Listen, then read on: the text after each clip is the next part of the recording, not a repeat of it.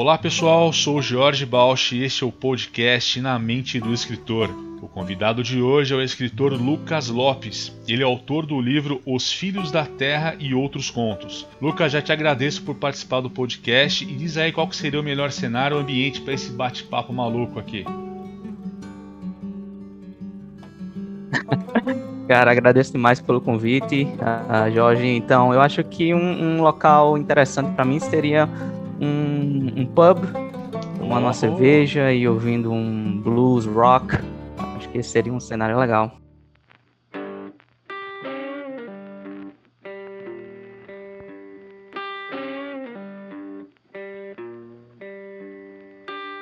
Aí sim, cara. Nossa, faz bom tempo que eu não vou num pub, que saudades. Saudades também. Nossa, muito bom, muito bom. Ainda mais se tiver um chopp escuro também, melhor ainda. Ah, Curto pra Ótimo. caramba. Demais. Você toma qual tipo de cerveja? Qualquer uma ou você tem alguma preferência?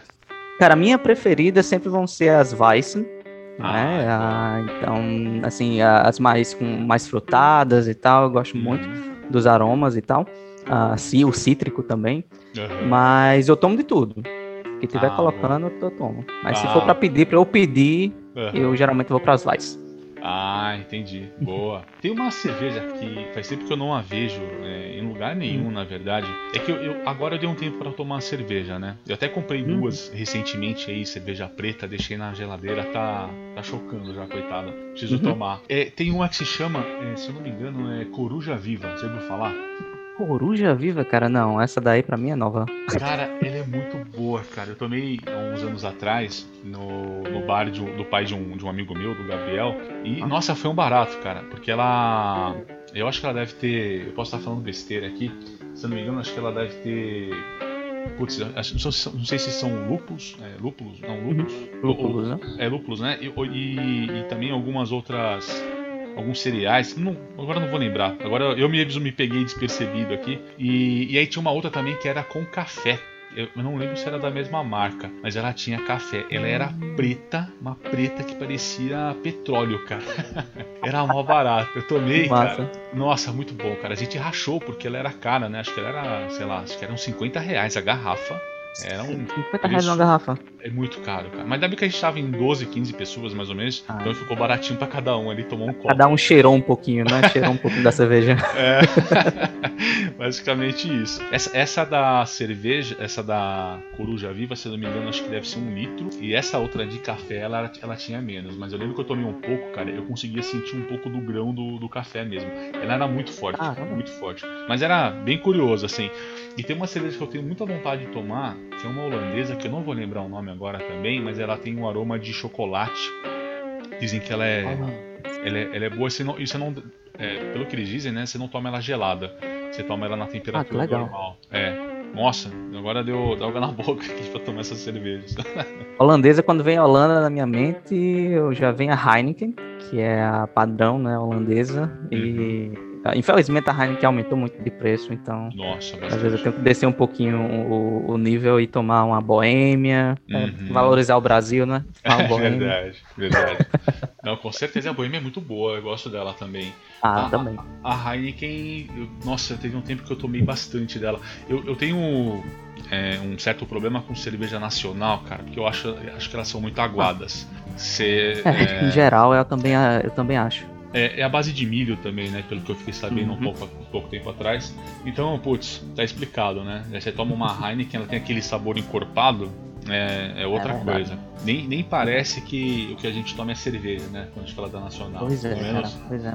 Eu, eu morei na República Tcheca por um ano, entre da 2017 hora. e 2018. Então lá é o país da cerveja, né? Onde Porra. se toma mais cerveja por capita. Uhum. E era muito incrível você ir no supermercado e você comprar a cerveja mais barata que tinha. Só aquela cerveja, só pra você. Ah, quero tomar qualquer coisa hoje. Uhum. E ser de uma super qualidade. a mais ah, barata. Com certeza, não tenho dúvida. Dá, dá saudades desse tempo. Mas a, a, mais barata lá, por exemplo, era um preço acessível que nem daqui? Mais baratinha? Ah, muito, muito acessível. Então, tipo, uh, vou tentar fazer uma conversão aqui. Uhum. Mas, por exemplo, se eu, uh, eu queria tomar uma cerveja 600ml, lá eu comprava por, por exemplo, 10 coroas, o que era mais ou menos R$1,80. Caraca, é muito mais barato. muito mais barato. Acho que aqui você vai pagar, sei lá, uma de 600 da Heineken, você vai pagar acho que uns 5 e pouco, né? É que faz sempre que eu não tomo Heineken. Mas acho é que paga mais. Hoje em dia paga mais. mais. Nossa senhora, cara. Ainda bem que eu parei de beber. Estaria gastando bastante já. Parei, parei, entre aspas, né? Tô louco pra poder voltar, mas eu dei um tempinho por causa do estômago. Eu tô, tô meio, meio, ferrado com o esôfago aqui, então tem que Eita, cuidar um pouquinho. Ah, eu também. Eu fiz, um, eu fiz um teste de sangue semana passada e também não deu muito legal, não. Vou ter que dar uma diminuída ah, em algumas putz. coisas. Ah, é, tem, que, tem que tomar cuidado, cara. É. Eu. Putz, eu tô meio estragado. Eu tô com uma esofagite nossa senhora. Tô tomando remédio pra caramba e o chato é que assim, né? É, aquele vício, né? Você acabou de comer, vai querer tomar alguma, alguma bebida, né? Tomar um suco, é. um refrigerante. Pô, esquece disso daí, meu, porque faz um mal gigantesco, né? Então, já não posso tomar. Outro dia eu tomei um suco de uva. Nossa, ah. mas acabei com a minha tarde, cara. Fiquei com dor de estômago a tarde inteira. Então, putz, tô tentando parar com esse vício aí que não é. Não faz bem para ninguém, né? Nem para quem não tem esse problema. Com certeza, cara, com certeza.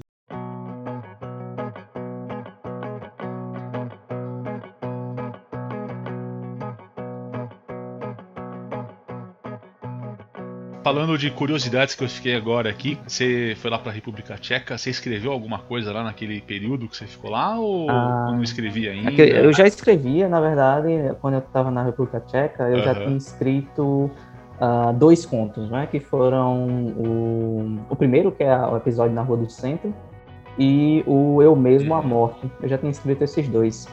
Uh, lá na República Tcheca, eu não eu não escrevi nada, na verdade, mas eu, foi onde eu tive algumas ideias. São ideias que eu não transformei elas em conto uh, ah, para colocar nessa coletânea.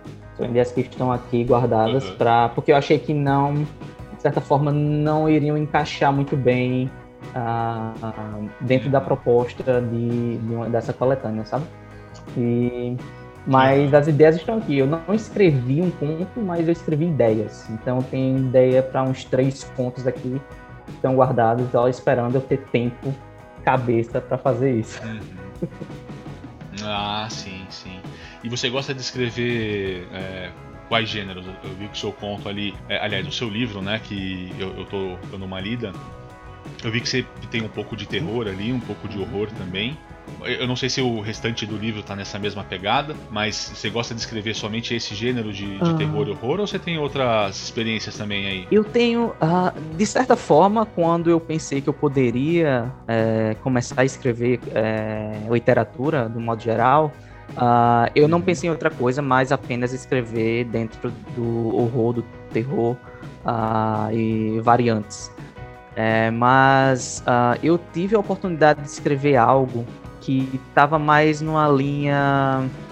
Uh, é, é um, um, mini conto, no caso. É um mini conto bem melancólico, digamos assim, que uh, eu tenho essa ideia ainda, no caso, para um futuro, de escrever sobre viagens, né? É, eu gosto muito de viajar. Ah, infelizmente, com a pandemia, é, ninguém vai para mais canto nenhum hoje em dia, mas ah, é viajar pelo Nordeste, onde eu estou, não é? Ah, pelo Brasil no geral, para fora do país. E, sempre há alguma coisa interessante para se pegar nessas viagens. E aí teve, eu fui para, eu fui viajar para um local aqui, que é no Rio Grande do Norte, que é uma praia bem famosa aqui no, na região, que é chamada de Pipa. Uhum. Praia de Pipa. Eu viajando, foi a primeira vez que eu fui nesse local. Tem uma falésia bem bonita, onde tem umas pedras assim embaixo, perto do mar, bem, bem pretas mesmo, assim. Uh, parece carvão. Ah, e eu vi uma pessoa lá, nessas pedras. Não sei o que aquela pessoa estava fazendo ali, na verdade, mas eu achei bem perigoso, na verdade. E tinha muitas hum. pessoas tirando foto e tal. E sei lá, eu olhei aquele local, aquela situação, e disse, caramba, isso aqui é bem peculiar, esse local. E ficou com essa imagem na minha cabeça e eu acabei escrevendo um mini conto, mas não tem nada de horror, é mais um tom melancólico, digamos assim. Sim. Ah, posso até enviar para você dar uma lida caso você se interesse. Opa, vou querer sim, cara. É, e eu gostei bastante da sua escrita. Eu acho que você capricha bastante ali, é, tanto na, na, na, parte da estrutura É, você deve ter estudado um pouquinho, talvez, ali de técnica de escrita, porque eu vi que você me respeitou bastante a, a questão ali do, do nossa, eu sempre esqueço, quando eu vou falar no, aqui no episódio, eu sempre esqueço do, dos pontos de trama, né? Mas você uhum. coloca ali aquele. Nossa, esqueci. É, é, o ponto incitante. É o. Nossa, deixa pra lá. Caso do clímax, você tá falando do clímax? Não, não, é, é, o, é o ponto sem volta, né? Do protagonista que ele vai ter ali. É, que geralmente você coloca a partir dos 25%, né? Não é uma regra precisa ser seguida uhum. assim à risca, né? Mas eu vi que você segue direitinho, cara, uhum. ali a, aquela estrutura. E você escreve muito bem também, você respeita bem a, a, o que eu falei com você ali antes de começar o episódio, né? Que aí eu descobri que você é professor, então tá explicado por que você tem ali o, o, uma, uma linguagem impecável ali com, a, com as vírgulas, né? Um, respeitando o ponto, o ponto e vírgula. Isso, nossa. Eu tento, eu tento. Ah, fica muito bom, cara fica muito legal. É triste quando você vê que a pessoa não respeita muito as vírgulas, cara. Putz, dá uma tristeza lascada. Às vezes eu pego algumas histórias assim. É, eu tenho, eu tenho um probleminha. É, putz, eu imagino você como professor, você deve ficar tipo. Deve se lamentar um pouco mais do que eu.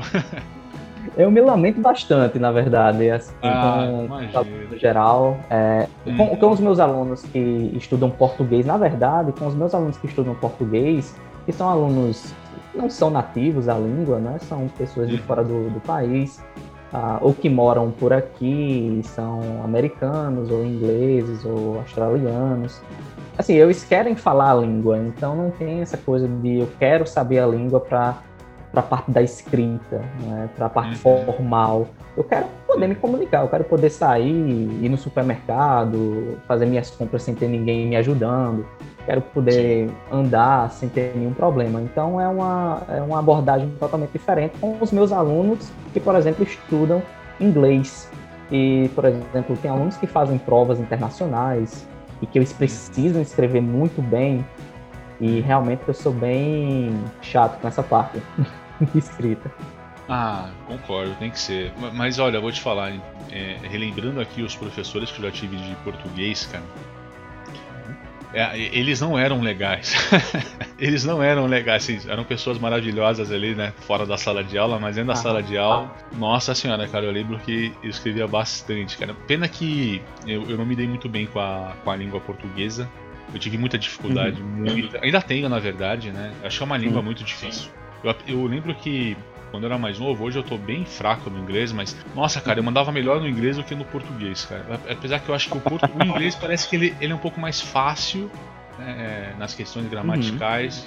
Uhum. Hoje em dia, eu tô, se eu falar alguma coisa, eu, eu, eu, não manjo mais nada, assim. Mas na época eu lembro que eu estudei bastante a questão de gramática e parecia que era mais fácil do que a, a língua portuguesa. Talvez eu esteja errado. É, ah, talvez foi algum trauma. Eu, ah, é, tem essa questão do trauma que eu acredito muito nesse, nessa parte de pessoas que tiveram uma, uma má experiência né, com, com a língua inglesa, por isso que, de certa forma, essa resistência, essa dificuldade né, que fica dentro e da, da mente da pessoa por causa dessas experiências, né? Mas de certa forma, eu não, eu não acredito nessa questão da, da complexidade, não é que tem línguas mais complexas que as outras, mas uhum. com relação a pontos específicos, né? Como você citou, por exemplo, a gramática, né? Eu acredito que de certa forma a gramática da língua portuguesa ela é um pouco mais robusta, não é? Ah, uhum. E a da língua inglesa é um pouco mais minimalista. É, para não dizer é. que uma é mais complexa que a outra, eu tô tentando arrumar palavras. Sim, sim.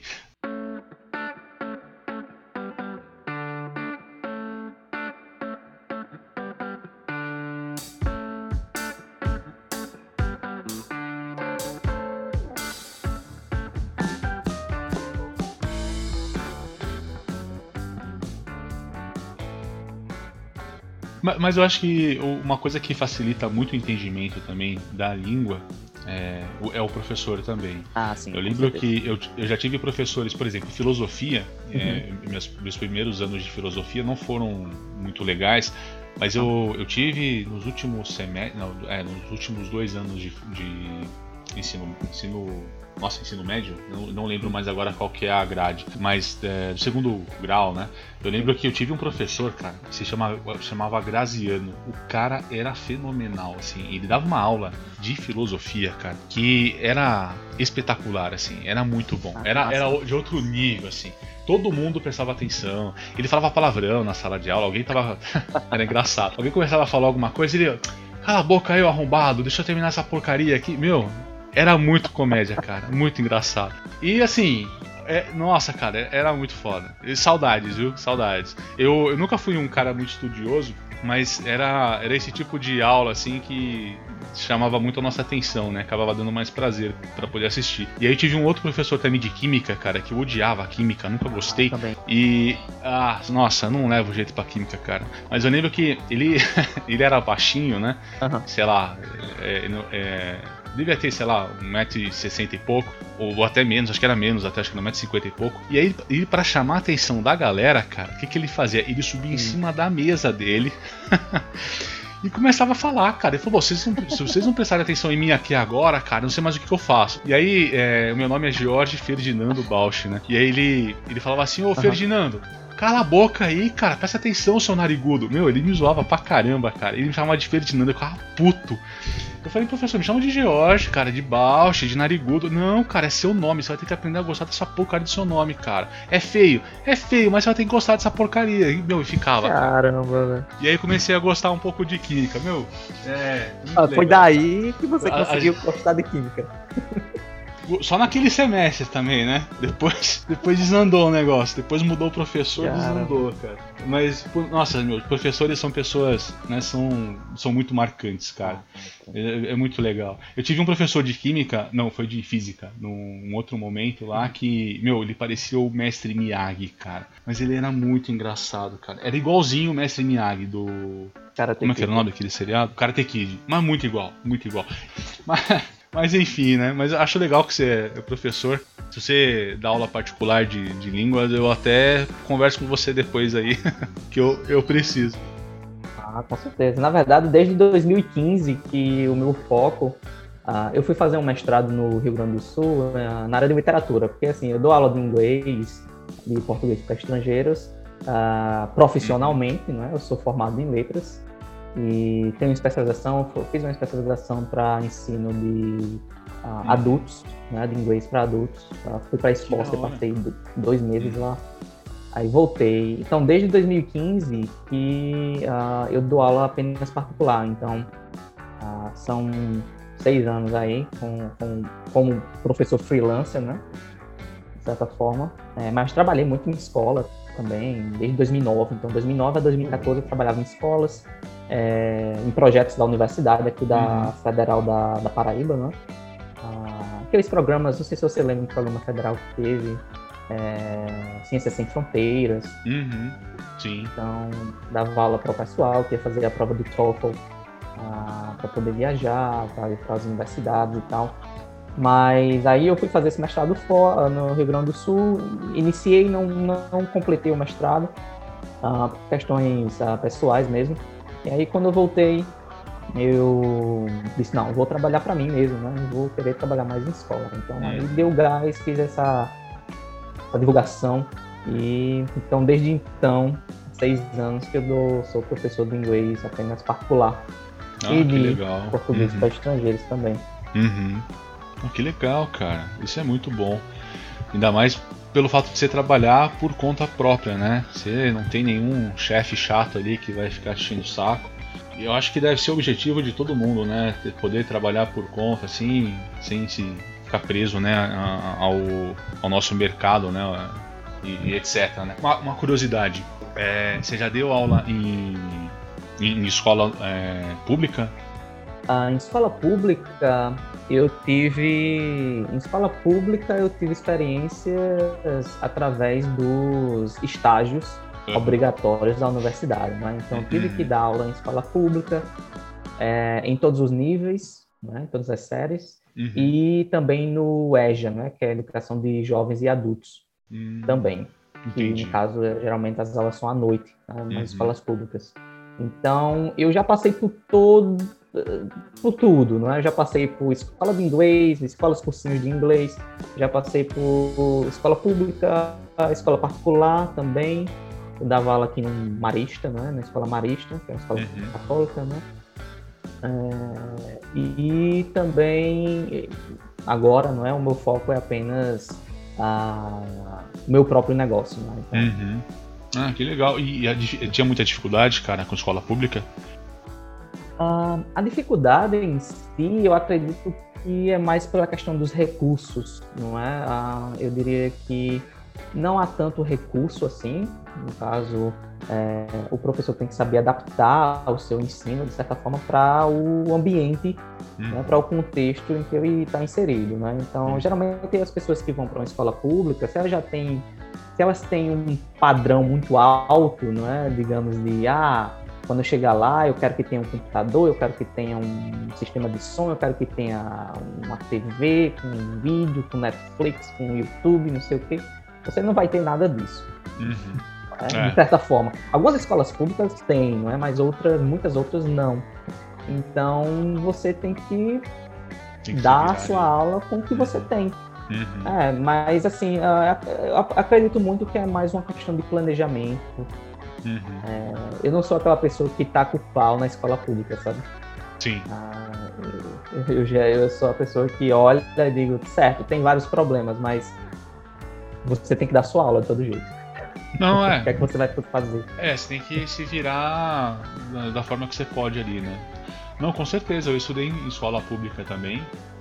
E eu tive professores que eu lembro até hoje, assim, que, que puxaram a minha orelha ali, de outras, várias outras pessoas, né, pra, de crianças, adolescentes e tal, para aprender mesmo a matéria. E você vê a dedicação deles, né? Eles não sentam ali e, e, querem que o pessoal se lasque, né? Até porque eu acho que existe uma cobrança em cima disso tudo. Eu não sei como é que funciona, na verdade, uma ignorância minha, mas acredito que existe uma, uma cobrança em cima das notas que os alunos é, têm ali. Acho que deve ser cobrado depois. Talvez você tenha uma taxa muito alta de, de alunos com notas baixas e tal, né? Eu posso estar falando uma besteira.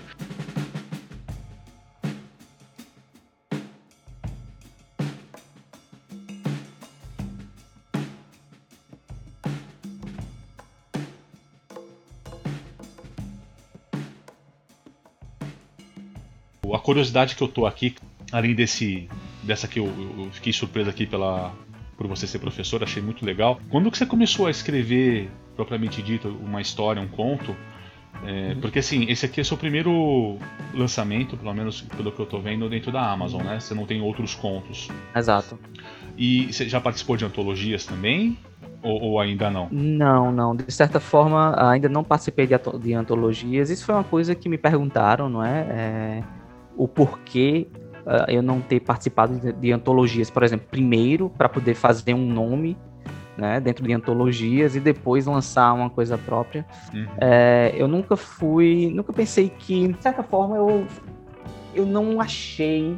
Eu até pesquisei um pouco sobre antologias, não é? Sobre algumas antologias, uhum. mas nenhuma delas eu vi que se encaixava na proposta uhum. que eu tinha, não é, dos meus contos, não é? Eu teria que adaptar a minha minha escrita, a minha forma de escrever às vezes, ou então pensar em algo muito específico para aquela antologia específica. E eu tentei, eu até tentei fazer isso na verdade, hum. e não consegui, não hum. saiu nada. Então eu percebi que eu não escrevo sob demanda, né? Há uma demanda e eu vou escrever para aquela demanda. Eu não, não consigo. É mais uma questão de o que eu quero escrever na hora que eu tenho, na hora que eu quero. Né? Uhum. Então, ah, por isso que a antologias eu descartei de primeira e disse, não, se eu quero escrever, eu vou escrever o que eu quero e vou lançar da forma que eu achar melhor. Sim, então, sim, sim. Não, com certeza. Não, eu te perguntei porque eu vi que você lançou esse conto é, faz poucos meses, né? Se eu não me engano, acho que foi em abril. Se não me falha a memória sim, aqui. Foi no final de abril, foi. Foi no final de abril. 9, acho. Mas é, eu, te, eu tô te perguntando porque assim, você escreve muito bem, cara. É, sua escrita é muito boa mesmo. Valeu, valeu. E até pensei, falei, ele deve ter alguma outra coisa publicada por aí, não é possível que ele não participou de alguma antologia, alguém não quis pescar e falou, não, vem cá, vamos, vamos lançar alguma coisa juntos. Não, na verdade, é, eu acho que assim, é, essa questão da. Talvez o que eu penso sobre os meus contos, se alguém perguntasse, cara, porque você. Já me perguntaram isso uma vez, eu acho. Uhum. É, cara, eu achei os seus contos muito maduros, né? Uhum. Assim, para quem tá lançando pela primeira vez. Né? Uhum. Geralmente você vê pessoas que vão realmente, isso é um programa, um progresso, né? Melhorando a cada conto, a cada escrita, né? Você vai realmente construindo, porque leitores vão ler o seu conto, você vai receber aquele feedback, né? uhum. E você vai melhorar para o próximo, para o próximo, para o próximo, né?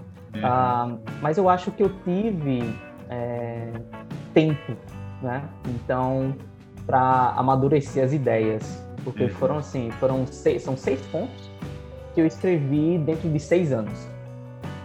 Hum, entendi. Então, você pode pensar que foi um, um conto por ano. Uhum. Se você fizer uma, uma, uma, matemática bem rasteira, né? Uhum. Mas, assim, um, eu acredito que essa questão do tempo, de realmente ter aquela ideia e amadurecer aquela ideia aos poucos, colocar no papel com calma, sem pressa, sem pressão. E aí as coisas vão fluindo, sabe? Então, essa foi uma das coisas que eu acho que realmente o produto final ficou muito acabado, né? Assim, no caso, estava bem acabado, né? Uhum. Obviamente que ah, teve a questão da revisão, eu paguei uma, uma pessoa para fazer a revisão do texto com relação à pontuação, gramática e tudo mais. Ah, tive também um, é, um leitor crítico, né? que é o meu amigo ah, Haroldo, Haroldo Xavier, ah, que é mestre em literatura. É, eu é especialista em literatura de horror, de terror. Então, eu pedi para ele ler os meus contos, né, como forma de leitura crítica. E ele teve é, vários insights, né, que me, ele me passou. E alguns eu acatei, outros não. Uhum. E, e no final, é isso que você está lendo. então, Sim. acho que o tempo é, foi crucial para para escrever esses contos, né, de uma forma mais é, rebuscada, acabada e tal. Não, com certeza. É, eu acho que eu no, no, no, começo, quando eu, eu dei início também a escrita, eu via, assistia algumas, é, como se fossem palestras, né, que a gente tem aí no YouTube, né, algum, algumas lives e tal, falando sobre é, algumas técnicas e tal. E aí eu pensei, falei, cara, é, escrever não é um negócio tão simples assim, né? Porque eu comecei escrevendo alguns contos e tal, e a primeira coisa que você vai querer é mostrar para o mundo, pelo menos no meu caso, né? Queria mostrar para o mundo as minhas histórias, a, minha mente maluca aqui em alguns momentos. e aí eu, eu fiquei pensando, eu falei, putz, cara, eu acho que assim, é, eu não posso ter pressa para poder escrever uma história, eu preciso deixar, eu preciso trabalhar ela conforme o meu tempo, né? E eu já fiz a besteira de escrever eh, algumas histórias assim eh, no tempo, tipo, pô, tá faltando uma semana para começar uma antologia, alguma coisa do tipo. Consegui trabalhar legal ali, mas é complicado, cara, porque eu acho que a gente, a gente primeiro, né? meu ponto de vista, posso estar completamente equivocado. A gente tem que é, respeitar o nosso tempo, não querer ser um negócio acelerado e trabalhar aos poucos ali, talvez uma tem histórias, cara. Eu tenho histórias que estão paradas já faz um tempinho, que eu preciso dar uma continuidade ali e se eu fico pensando, falei, puta, acho que ainda não está no momento certo. A gente falta um pouquinho mais de habilidade da minha parte para conseguir escrever isso daqui. E a gente não pode ter realmente essa pressa, essa fome, né, de, de querer às vezes lançar alguma coisa assim de forma tão apressada, né? Tem, tem o seu tempo ideal ali. Então eu acho que eu já matei já a, a ideia aqui. Você escreve esse conto, escreveu esse livro aqui bem pra caramba, porque você, é, além disso, você é professor, né? Então assim, é que são técnicas diferentes, né? É, acho que isso ajuda de certa forma. Ajuda de certa forma.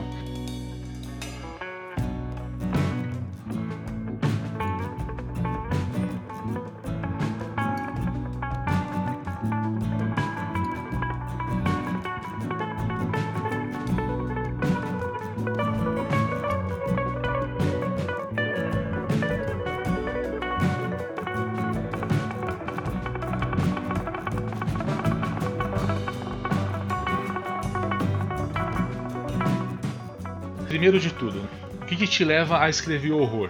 Por que, que você gosta desse gênero? Uau. É, acho que. Uh, é uma pergunta, talvez, não sei se eu consigo respondê-la bem precisamente, o porquê. Uhum. Uh, mas, assim, de certa forma, minha, minha trajetória com a literatura de horror, no geral, ela vem da minha adolescência. Uhum. Então, uh, eu lembro que já, obviamente, eu assistia filmes de terror, tá? Eu lembro muito bem quando eu assisti O Exorcista uh, pela primeira vez, lá com meus 10, 11 anos, e fiquei impressionado com aquilo. Eu não dormi, acho que por um, sei lá, um mês. Caramba! Uh, é, não consegui dormir.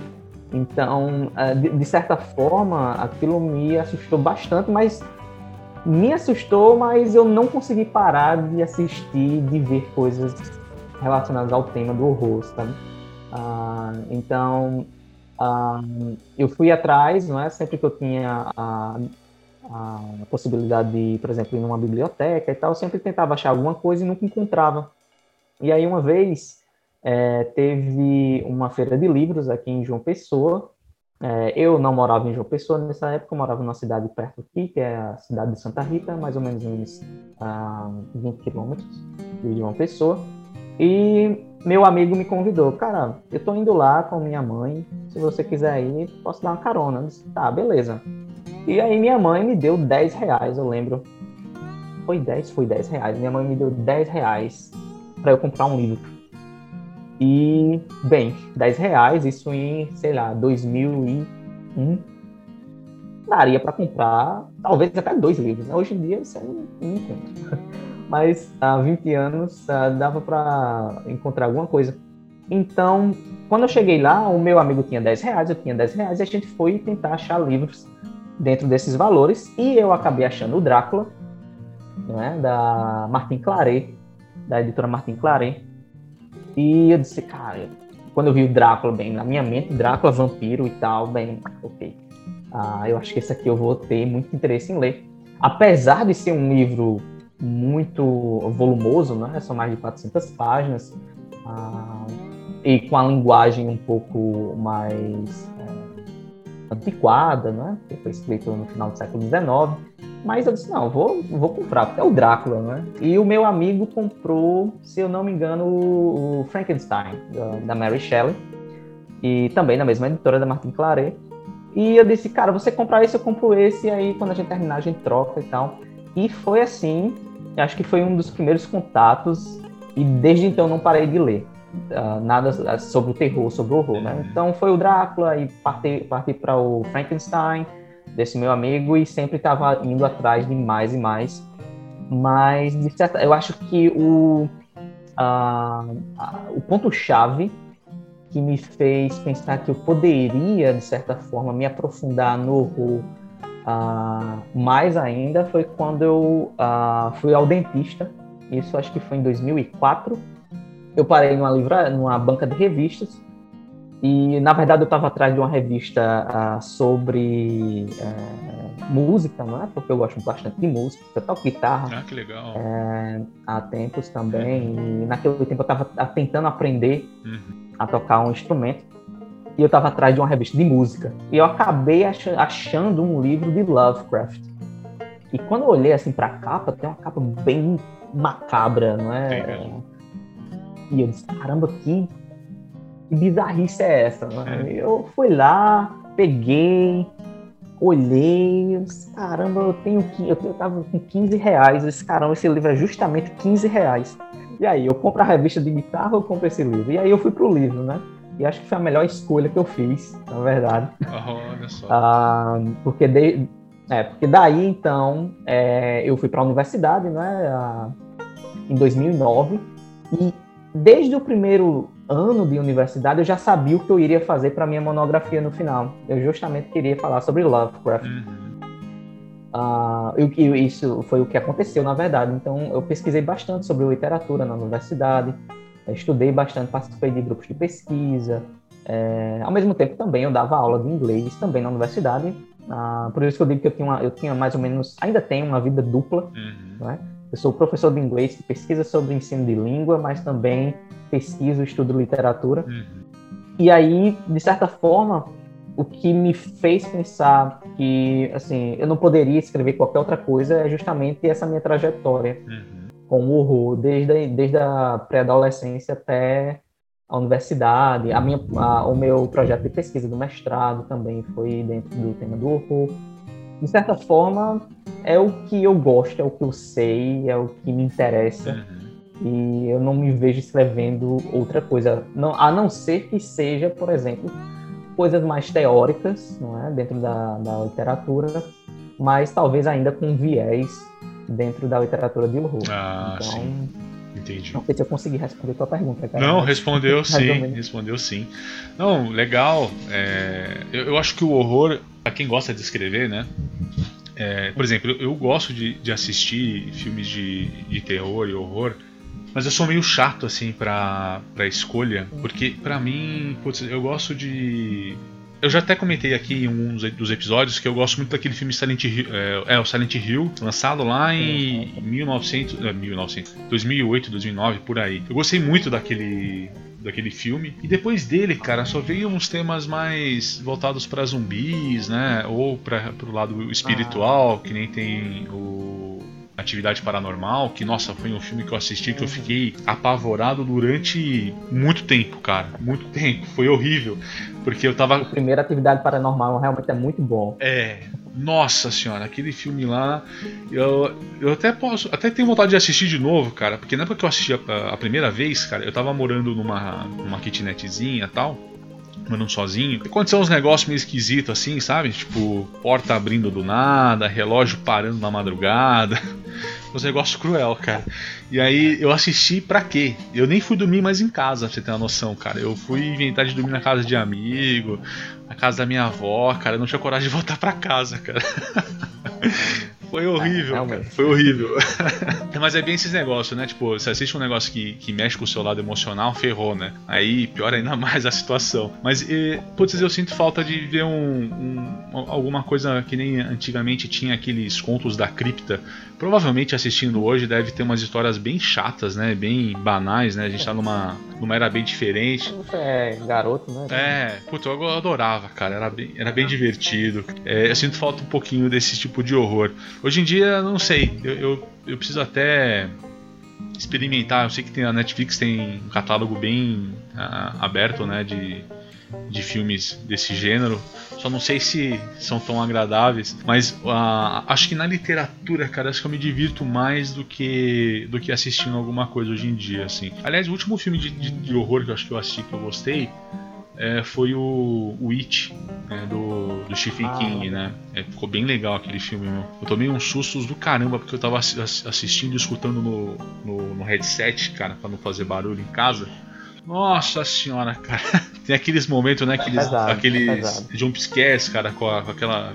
Sei lá o que eles usam ali, qual que é o instrumento, cara. Nossa senhora. Mas é muito bom, eu, eu gosto muito de, de do, do, horror. Eu, eu, por exemplo, eu não, eu não consigo me, me interessar muito por romance. Por fantasia, eu tô tentando gostar um pouquinho eu tô escrevendo literatura, né? É, literatura. Tô escrevendo fantasia e eu tô lendo alguma coisa do tipo, né? Pra, pra pegar o jeito. Eu só não consigo gostar de Senhor dos Anéis ainda. Galera, eu sei que vai querer me atacar faca agora na cabeça, mas.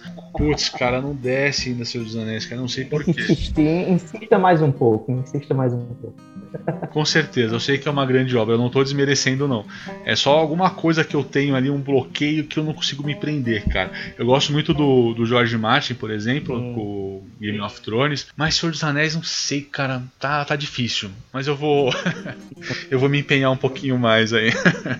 eu não sei, eu não lembro quem foi que disse, na verdade, mas teve alguém que falou uma vez que. Ah, uma grande obra sempre vai ser uma grande obra, independente de você gostar ou não. Ah, com certeza. A gente tem que respeitar isso. Uhum. É, de certa forma, assim, é, muitas pessoas vão, ah, eu tenho ah, essa, essa esse livro é uma merda, isso não presta, tá, tá, beleza, ok, mas tanto faz o que você pensa sobre a, a obra em si, não é? Sim, é, a obra sim. é a obra e lá é aquilo que, assim, vai, é, que talvez mudou alguma coisa dentro da literatura, ou então que é atemporal, digamos assim. Com certeza. Então, as, as, opiniões, ok, você pode ter opiniões. Eu tenho hum. opiniões sobre, por exemplo, Stephen King, né? Você citou Stephen King dentro do horror, do terror. Uh, eu gosto, eu já li bastante, principalmente Stephen King, uh, final dos anos 70, quando eu no início dele, né, do Carrie, até o final dos anos 80. Uh, ah, eu li muita coisa dele, mas uh, eu recentemente li algumas coisas uh, dele, né? E não sei, não, não me interessa o que eu escrevo uhum. hoje em dia. é porque é, é um escritor ruim? Não, obviamente não. Uhum. Mas eu, eu acho ele muito. Uh, aí eu acho que as pessoas vão atirar facas em mim agora também. é muito inconsistente. Ele escreve coisa muito boa, mas também coisa que. Não sei. não sei onde ele tá com a cabeça para aquilo. Então, é, uh, eu, eu acho que assim, no, no, ao longo do tempo, né, a gente sempre diz que. Uh, o que torna um livro, não é, um escritor, um clássico, não é, um dos elementos justamente é o tempo. Né? Então, é... e eu não sei se Stephen King vai, de certa forma, sobreviver ao tempo. Talvez, talvez sim. A gente pensa, ah, mas ele escreveu, por exemplo, Carrie há, sei lá, 40 anos atrás. Tá, mas 40 anos. 40 anos, ok, é, é um tempo consideravelmente longo, uhum. né? Mas eu não sei se ele vai ter uma relevância, um impacto uh, literário, né? Uh, talvez, com certeza, ele tem um impacto comercial muito bom. É, atinge todo mundo, em todos os cantos do mundo, né? Mas literário, eu não sei. Tenho minhas, minhas é, ressalvas com relação é, a ele. Eu, eu, eu acho que Puta, só tempo para poder dizer mesmo, né? Eu, eu gosto muito do uhum. King, cara, mas eu confesso que eu me acostumei com uma leitura menos densa do que a, do que a dele, uhum. né? Eu tava lendo muito o, o Chuck Palahniuk, não sei se a pronúncia tá certa, e também o, o Neil uhum. Gaiman, cara, que, nossa, é fenomenal, assim, cara. Nossa senhora. O cara é um monstro, bom, cara. É, eu, eu tô até eu comprei algumas edições ali daquela revista do, do aquela HQ na verdade, né? Do Sandman, é, Sandman. Sandman, né? Uhum. É muito legal, é muito bom. É, eu não sei, eu não sei o que o cara tava usando quando ele escreveu Sandman, na boa. Ele não sei se baixou algum espírito ali, se tá usando alguma droga. É, é, muito surreal, cara. Como é que o cara escreveu um negócio é, daquele, cara? É muito foda, muito foda. É assim, né? São, são os deuses da literatura. Eu acho que o, o gamer tem um apelo literário. É, o gamer tem uma, um apelo literário maior não é, uh, do que um apelo comercial. Sim né? Ao meu ver, é, isso é a minha concordo. opinião, tá? Então, o pessoal que vai ouvir esse, esse uhum. podcast aí pode discordar à vontade, mas é a minha opinião. Eu acho que ele tem um apelo literário muito maior, estético uhum. muito maior do que, uh, por exemplo, o Stephen King. Obviamente, no, comparar ambos, né, eles de certa forma não estão e não estão dentro do mesmo, uh, digamos assim, gênero ou modo uhum. de escrita. Às vezes eles estão, às Sim. vezes eles não estão, mas isso é só uma opinião do uhum. leitor. Uh, e também, assim, de certa forma, assim, já, eu já li já muita coisa, uhum. não é? Então, minha opinião baseada em leituras. Não é apenas o que eu acho do. É, como é que a gente fala isso? Eu odeio essas coisas de que, que acontecem, então, tipo, ah, como é que se fala isso em ah. português? Mas às vezes isso acontece, né? Eu já ia dizer uh, from the top of my head mas é tipo do nada, não é do nada, que não é, não é uma opinião baseada no nada, é baseada ah. realmente em coisas que eu li, leitura. Né? É, no seu conhecimento, né? É. Sim, sim. Não, mas eu, eu acho que faz todo sentido é, você ter sua opinião, cara. Que nem tem muita gente que. Hoje em dia você não pode falar nada na internet, né? Que gera uma, uma dor de cabeça gigantesca. Ah, né? sim, com certeza. Sei lá você critica X ou Y, você fala que você não se interessa por, por alguma coisa, pronto. Você tá ferrado, você vai ser perseguido. Ah, hoje mesmo, na verdade, hoje mesmo você falou isso, eu lembrei sobre uma. Eu tava. Eu participo de alguns grupos no Facebook, hum. eu ainda uso o Facebook. Ah, mais por, por questões profissionais, uhum. na verdade. Mas eu tava dando uma olhadinha num grupo que eu participo de leitura. E uma pessoa perguntou: Ah, eu queria saber sobre os clássicos da literatura, da literatura infanto-juvenil. ah, vocês poderiam me dar uma lista? E uma pessoa começou a escrever lá Shakespeare, Édipo, Uh, o que mais? É, Machado de Assis, eu. Hã? eu parei assim disse, não, essa pessoa não, essa pessoa não tá escrevendo isso, não, né? E aí eu fiquei. E a pessoa, assim, a pessoa que escreveu o comentário perguntando, agradeceu. Ah, muito obrigado. E eu, caramba, que serviço foi esse que essa pessoa fez? E eu fui lá e comentei. Eu ainda uhum. não sei a resposta. Eu ainda não vi, porque eu só comentei. Eu disse, pessoa Uhum. Pessoa. É, muito boa a sua lista, mas nenhum desses títulos que você colocou são da literatura infanto juvenil. São clássicos, sim, mas não da literatura infanto juvenil. Ponto. Eu já tô aguardando a enxurrada de ataques. É, eu, eu comentei aqui, cara, algumas vezes já. Eu já fugi de muito, cara, do Facebook, assim, da galera. Eu tive que congelar minha conta já, cara, porque eu, eu, eu sou fã de Guns N' Roses, já comentei aqui também. E a banda tá num hiato de lançamento de um disco já faz anos, né? O último que teve foi em 2008 e tal. E aí, um tempo atrás, eu critiquei, né? Eu falei, ah, cara, o Axel Rose não lança alguma coisa faz tempo, o cara deve estar tá com algum bloqueio criativo e tal. E eu, e eu fiz um comentário em cima, é, esse comentário em cima de uma outra crítica que um cara fez também, falando sobre a banda não ter lançado nada. Cara, a galera começou, cara, a, a me. Tipo, eu nunca pensei que alguém fosse me dar tanto é, comentário em alguma coisa. Sem mentira, deve ter uns 80 comentários, assim. A galera me xingando mesmo. Aí eu falei, não, galera, tipo, meu ponto de vista, se vocês é, se vocês não concordam com isso, beleza, cada um segue o seu caminho. Cara, não adiantou nada. Eu tive que excluir o meu comentário, porque começaram, o pessoal começou a comentar tanto que começou a subir toda hora aquela, aqueles pop-ups né, no celular, começou a me incomodar. Eu falei, ah, meu, vou excluir essa porcaria. E aí eu. Teve uns dois caras que começaram a me perseguir no, no, no Messenger, começou a mandar mensagem pra mim, me xingando. Eu falei, meu, não é possível, cara. Não é possível. Aí deixei de seguir o grupo, bloqueei os caras. E aí passou um tempinho começaram. Só sensível demais, né? Nossa, cara, é demais, cara. Demais. Você não pode falar que a cor que você tá vendo é azul, cara. Alguém vai querer meter o bedelho ali, uhum. cara. É incrível. Incrível. Inclusive dá até um conto a gente fazer um, ah, dá. Uma, uma coisa do tipo. Porque, nossa senhora, cara, é muito chato. Mas assim, é, eu, eu, já fui criticado também porque eu, é, que eu falei, né? Eu acho que a, escrita do, do King, cara, eu gosto dele pra caramba. Pra mim ele é uma referência. Sim, sim, sim. Uma das referências, né? Mas, cara, a escrita dele é muito densa, cara. É muito densa, assim. Uhum. É uma escrita pesada. Eu, eu vou ler. Ele e o Martin, né? Eu vou ler, sei lá, dois, três capítulos antes de dormir de alguma coisa. Nossa, o capítulo demora pra caramba pra poder terminar. Não pela quantidade de páginas, né? Uhum. Mas pela, pela forma que ele, que ele escreve. Ele que nem o, o Lovecraft. Vou comentar, eu vou cometer um pecado aqui. Putz, eu, eu não consigo me prender ao Lovecraft por causa da leitura que ele tem. É, a escrita dele, é, ele uhum. coloca muitos. É, eu não lembro se são adjetivos ali, é, eu, eu, não lembro agora qual que é o. É, muito adjetivo, dele. muito advérbio, né? Isso, advérbio. E, nossa, a leitura fica muito densa, cara, também. E eu não consigo me. Não tenho aquela mesma imersão que a galera fala que tem quando vai ter. Vai ler o, o conto de Cthulhu, por exemplo. Olha eu cometendo alguma gafa com o nome, mas é alguma coisa assim. Sim. Né? Não. É, o, o Cthulhu é impronunciável, então você pode pronunciar do jeito que você quiser.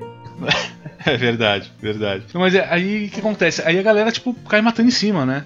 E eu, eu sei que o cara é muito foda, eu sei que ele marcou a, a puta, toda uma geração. A gente tem filmes baseados justamente por causa é, dele, né? Mas assim, em algum momento eu vou, vou criar coragem, vou dar um, dedicar um pouquinho mais de tempo aí e fazer essa, essa leitura.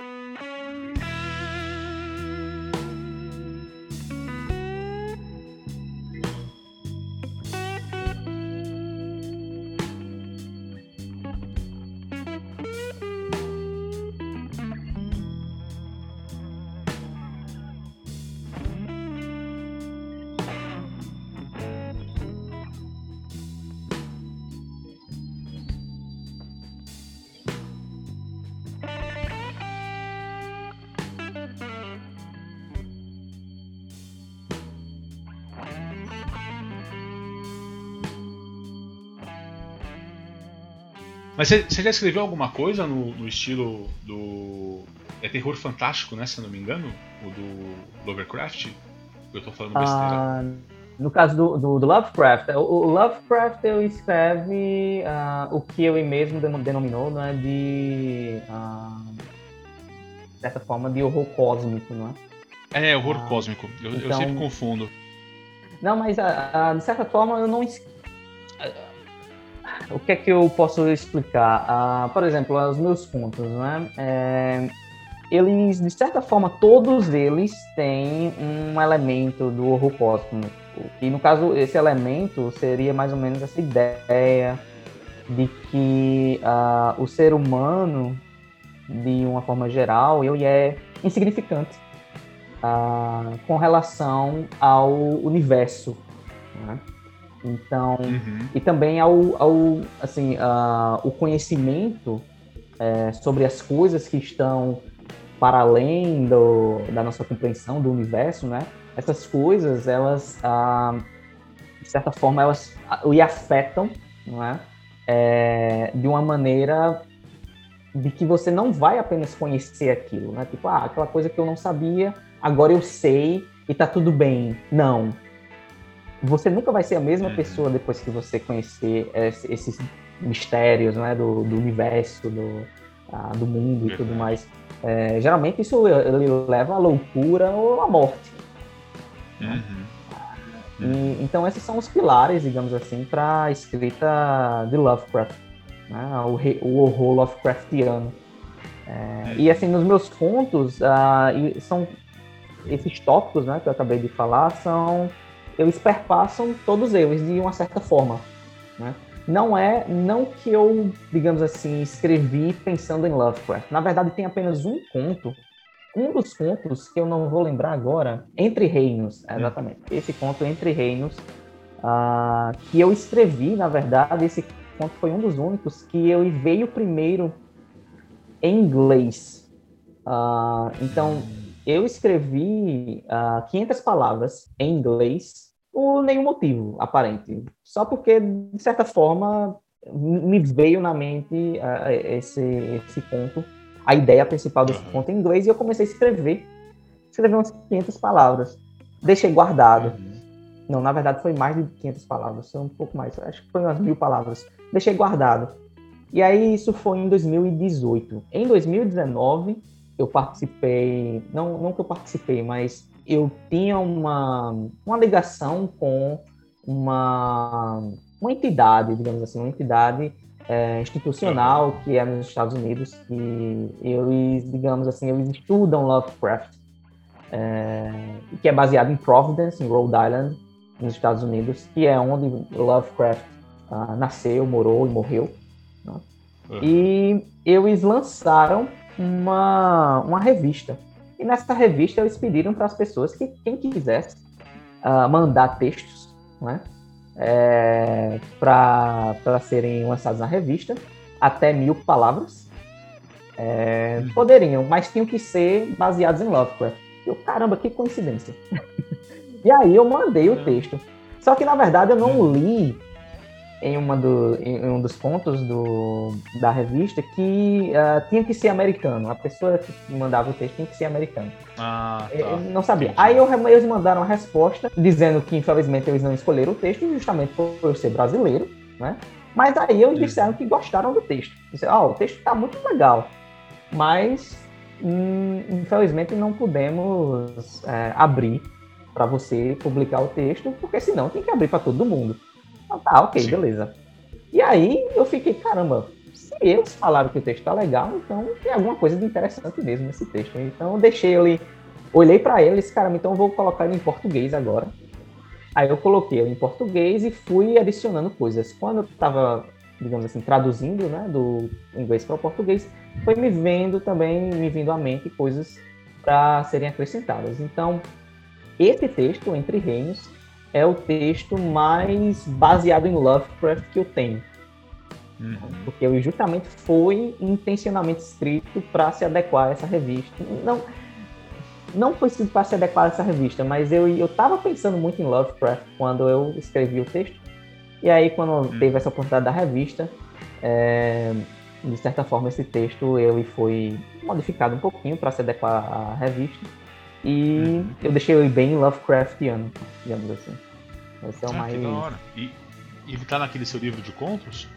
Sim, sim, é o quarto conto. Ah, o quarto. Eu, eu parei é no, no, segundo ali. Hum, uhum. Entendi. Que legal. São quantos contos que tem naquele seu livro? São três contos. São seis contos. Ah, são três. Ah, são, são três? Ah, são seis. Seis, entendi. Tem, tem o um prefácio. Ah, uhum. E aí do prefácio vai ah, os contos.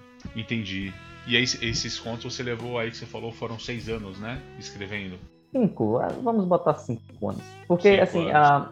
a, a 2015 eu escrevi Eu Mesmo a Morte, que é o terceiro uhum. conto dessa, dessa coletânea. Eu deixei ele de lado, obviamente.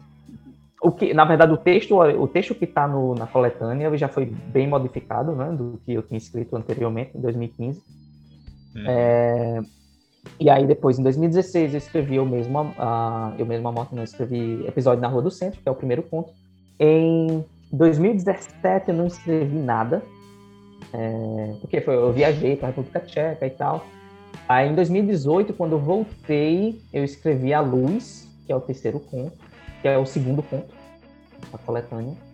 Em 2019 eu escrevi uh, esse Entre Reinos, em 2020, eu escrevi uh, os outros, não é? Os outros uh, três contos. Eu escrevi é, Câncer, que é o quinto conto. Escrevi uh, Os Filhos da Terra, que é o último conto.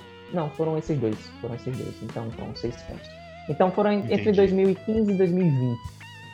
Uhum. 2021 eu apenas tirei o início do ano, né?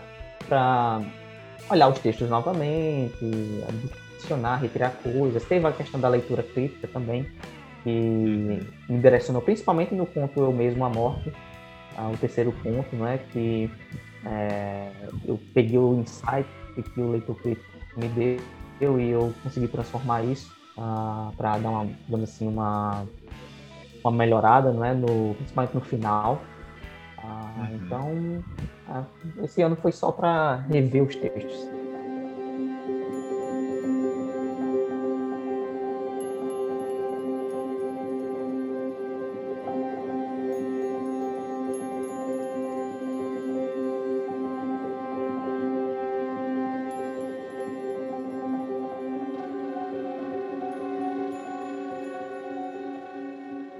E como é que funciona o seu processo de escrita, cara? Como é que você começa a trabalhar uma história, por exemplo?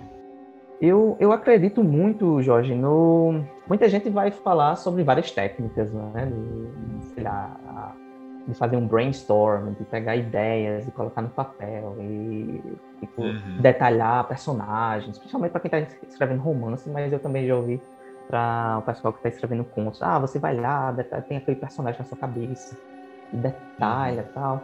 É, acho que cada um tem o seu processo de escrita e não tem errado nem certo, mas uh, o que funciona para mim, na verdade, são uh, é o dia a dia. São os parece estranho falar o dia a dia porque nenhuma das coisas que acontece de certa forma das ações dos personagens dentro dos contos, obviamente nenhum deles aconteceu no meu dia a dia, porque senão ia ser um dia a dia muito bizarro. né? Sim, Mas... com certeza. Inclusive da rua, daquela rua esquisita lá. Ah, é. Não, aquilo não aconteceu, tá? não aconteceu. Mas é, o que eu tô falando é tipo imagens. Eu gosto muito de trabalhar com imagens, imagens mentais, né? De olhar um local, uhum. uh, uma pessoa, uh, algo, alguma coisa que está acontecendo uma situação da, da vida, né, do cotidiano. E, obviamente, que isso seria muito interessante, por exemplo, de eu pegar isso e apenas transpor para o papel, mas aí, uh, onde é que estaria o elemento de horror? Onde é que estaria o elemento subversivo daquela realidade? Né? É, poderia uhum. escrever um texto realista, né? Uh, uhum. falando sobre os acontecimentos do dia a dia de uma pessoa. Uh, estilo James Joyce, então Machado, sei lá. Uhum. Mas o que eu penso é, eu quero, se eu escrevo horror, então, e eu quero que isso de certa forma tenha um impacto mais real, então eu, eu não faço o inverso do tipo, é, eu tenho uma ideia mirabolante, né, de um conto, do tipo uma coisa de um, o tema do horror, é, e daí eu insiro o real. Eu vou ao contrário, eu penso no real, daí eu penso como é que essa situação corriqueira ou essa imagem desse local específico é, poderia uh, abarcar um elemento de horror. Então, é meio que uh, distorcendo a realidade. Então, eu gosto dessa ideia de distorcer a realidade. Por exemplo, na questão da rua, né? Aquela rua existe, de certa forma. Né? Que quando eu estava na Escócia, eu... Quando eu estava saindo do curso, então, é, na Escócia tem muitos becos. Ah, principalmente em Edimburgo, na capital, tem muitos becos. É, você sai de uma rua, vai para outra, tem aquele beco escuro pra caramba, tem, às vezes só tem uma luzinha ah, ali. E eu andei muito por esses becos, não é? Então, de certa forma, teve um dia, exatamente um dia, onde eu parei para mexer no celular e eu parei do lado de um beco e olhei e realmente era um, um beco que se via a outra rua, exatamente como eu descrevo lá, eu via a outra rua e no meio era um, um, um breu. E só tinha um ponto de luz, um pontinho de luz. Não servia de nada, na verdade, nem sabia porque tinha aquela luz ali. E, e não tinha ninguém. E eu percebi isso em um dia. E no outro dia também nunca tinha ninguém. Tinha muita gente passando por aquela rua de manhã e de tarde, mas de noite realmente não tinha ninguém. Ah, e eu, uma, uma, vez, eu fui e atravessei, só para ver, né? Atravessei, não tinha nada de estranho, né? Era só uma rua, era só, uma, só um beco. Mas essa imagem ficou na minha cabeça. Sim. Quando eu sentei para escrever, essa era a imagem que estava na minha cabeça no momento, né? Se fosse qualquer outra imagem, eu teria escrito qualquer outro ponto. Uhum. Mas essa era a imagem forte que tinha na minha cabeça. E aí eu disse, bem, eu tenho essa rua, eu tenho essa luz, o que é que eu posso fazer com isso? Uhum. Então, isso é uma coisa que eu faço muito, de pegar uma imagem mental, uhum. criar uma imagem mental de um local, eu vi aquele local, aquela pessoa, essa imagem fica no meu em mim, não é? Hum. Ah, como eu, na verdade, como eu sei que aquilo ali é legal, porque aquela coisa realmente vai sair dali um ponto, não é? Hum. Eu acho que é mais uh, a insistência daquele pensamento, né? a insistência daquela imagem. Se aquela imagem fica por muito tempo hum. na minha cabeça, se ela sempre volta, está sempre voltando, então eu disse, ah, então eu acho que isso aqui isso aqui vale, vale a pena sentar e fazer alguma coisa, né? Porque isso aqui ah, não sai da minha cabeça. Não, com certeza. Ah, que da hora, cara. Porque eu, eu, quando eu comecei a fazer a leitura lá daquele seu primeiro conto, né? Da, do livro, eu, eu já achei fenomenal ali a descrição que você usa daquele, daquele beco e tal. E aí, cara, foi começar. Aí você descreve muito, muito bem ali as sensações, né, do personagem, do protagonista ali. Eu, eu fiquei, falei, caraca, ele manda muito bem, cara, na descrição do que o cara tá sentindo ali, né? Quais são uhum é, o, todo, sei lá, o que acontece com o braço dele e tal, você descreve de uma forma muito legal. E eu fiquei olhando, cara, falei, meu, ele pegou um, uma coisa bem natural do nosso dia a dia, ainda mais em São Paulo, por exemplo, né, que é onde, onde eu resido, que, pô, você anda dois, três quarteirões à noite, provavelmente um deles vai estar tá totalmente apagado, cara. Imagina, imagina. E, nossa, eu voltava da faculdade, cara, à noite, e sempre, é, ali na, na região da, da, do Brooklyn onde eu morava, cara, sempre tava com, tipo, pratica, é, o pessoal roubava, furtava cabos, né, de, de rua, seja do poste ah. ou daqueles que ficam debaixo do, do... O pessoal fazia isso aqui também. Nossa, cara, meu, eu voltava pra casa, assim, à noite, onze e meia da noite, noite. E naquela região, cara, tem muito usuário de droga e tal. Nossa, cara, eu não sei se já aconteceu com você, você tá andando assim, meu, você começa a imaginar as coisas. Você vê uma árvore, você pensa que tem uma pessoa sempre. do lado da árvore. Nossa, cara, era, era horrível, cara, era horrível. Porque sempre furtava, então, putz, não tinha luz nenhuma, assim. Você ia mais pelo, pelo seu conhecimento ali daquela, daquele pedaço mesmo. E aí, às vezes, eu ia pela. Ou eu ia pela avenida, às vezes, né, beirando ali a pelo, pela calçada que tem na, na Avenida da Vereador Zé Diniz, ou ia por dentro das ruas, só que por dentro, não sei porquê, eu tinha mais receio, né? Mas, nossa, é, era bem cruel. E você me fez lembrar, fazendo aquela leitura ali, fez eu lembrar justamente desses momentos aí de, de apertos. Literalmente apertos no coração mesmo. Eu passava ali, cara, eu prendia a respiração e eu ia, cara. Falei, vamos lá, ninguém vai me encher o saco. Mas vira e mexe tinha alguém que vinha querer assaltar. E aí eu. Não, tinha direto, cara. Alguém vinha me assaltar. Eu falei, meu, de novo você vai me encher o saco, cara. Já, já soltava uma dessa. O cara, qual que é, alemão? Eu falei, que alemão, velho? Você tá louco, meu? Para com isso aí, meu. Vai, já, já viu falar comigo essa semana já, cara. Dá licença aí. Quando o cara não vinha, né, tipo, já com a arma, eu já tro tentava trocar uma ideia. Se não, ia ser toda semana um assalto, cara. Não dava certo, não. Aí não dava. Nossa, era muito ruim, cara. era muito ruim. Meu, São Paulo, pelo amor, velho. É, é, cada canto uma história diferente. Um tempo atrás eu escrevi uma história também, um conto tá perdido em algum lugar aí no drive, de ônibus também, pegando o ônibus à noite, né? De madrugada, assim, aquele ônibus vazio. É, eu não sei se você já passou por isso, mas às vezes até dá um, um certo receio. Às vezes acontecia do motorista, por exemplo, desligar o, o, o ônibus, não sei por que desligava as luzes. Ficava só uma outra luz, o cara tá... Aí eu ficava pensando, meu, esse cara é um animal, né? O que, que ele tá fazendo? Tá querendo economizar bateria, cara? Não é possível, velho. Pô, eu, eu morria de medo. Pô, eu já fui assaltado em ônibus também, então eu já ficava com com a, com a pulga atrás da orelha, né? Já totalmente preocupado. Engraçado que eu nunca tinha sido assaltado aqui em João Pessoa, nem em Santa Rita, onde eu morei por, sei lá, 20. Tenho 29 uhum. anos, então. Até os meus 24, 23 anos, eu nunca tinha sido bem. assaltado uhum. aqui, né? Em João Pessoa e tal. Eu andava de ônibus. É exatamente o cenário que você está descrevendo, eu estou lembrando é. exatamente a mesma coisa. Uh, mas eu fui assaltado a primeira vez quando eu fui para o Rio Grande do Sul. justo lá? Nossa, em Porto Alegre. Assim, caramba. Justo lá.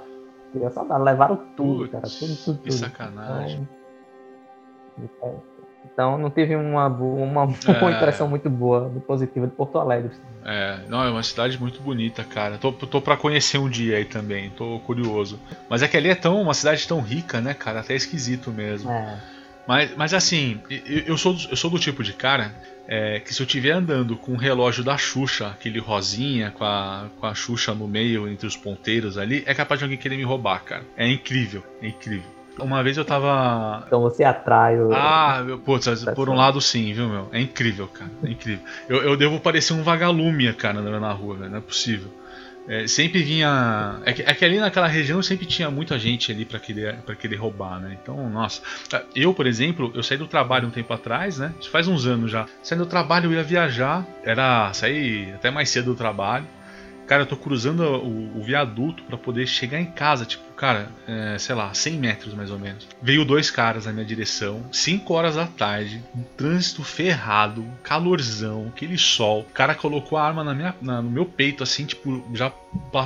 Ele nem pediu. Ele foi colocando a mão assim, tipo, no. Eu tava usando um blazer, né? Ele colocou a mão no bolso da minha calça, uhum. colocou a mão no, no blazer, sentiu a carteira, puxou a carteira e o celular. Eu falei, meu, não acredito, cara. Aliás, minto, ele não levou a carteira. Ele pegou o celular, aí ele abre a carteira. Eu peguei a carteira, abri assim, Aí ele pegou, tipo, deixou falando e foi embora. Eu falei, filha da mãe, cara, não quis nem levar os documentos, cara. Levou o celular. Tipo, eu fiquei muito puto, cara. Falei, é, é, é comigo, não é possível, cara. Aí a galera. Quer assaltar, assalta direito. Né? É, exatamente. Aí o... tinha um pessoal passando na, na avenida. Eu falei, gente, vocês podem, por favor, ligar pra polícia? Acabei de ser assaltado e tal. Não, não, moço, não tem, nada, não tem nada a ver com isso, não. Eu falei, não, só tô pedindo pra você ligar pra mim, por favor. Não, não, não quero me envolver. Eu falei, ah, tá, tá bom, vai, deixa quieto. Aí fui pra casa, liguei, fiz o BO. Nossa, cara, sem noção. Mas ainda bem que assim, é, esse azar que eu tinha, acho que foi embora, pelo menos por enquanto, porque já faz um tempinho que eu não tenho mais essa experiência. Mas. Foi embora. Tá aí mais uma coisa também que eu posso um dia fazer. Agora que bateu na minha mente, né? Fazer uma vingança contra esses assaltos que eu tive. Criar um personagem maluco aí que se vinga dos assaltantes, cara. Seria bom, cara, seria bom. É uma forma da gente se vingar, né?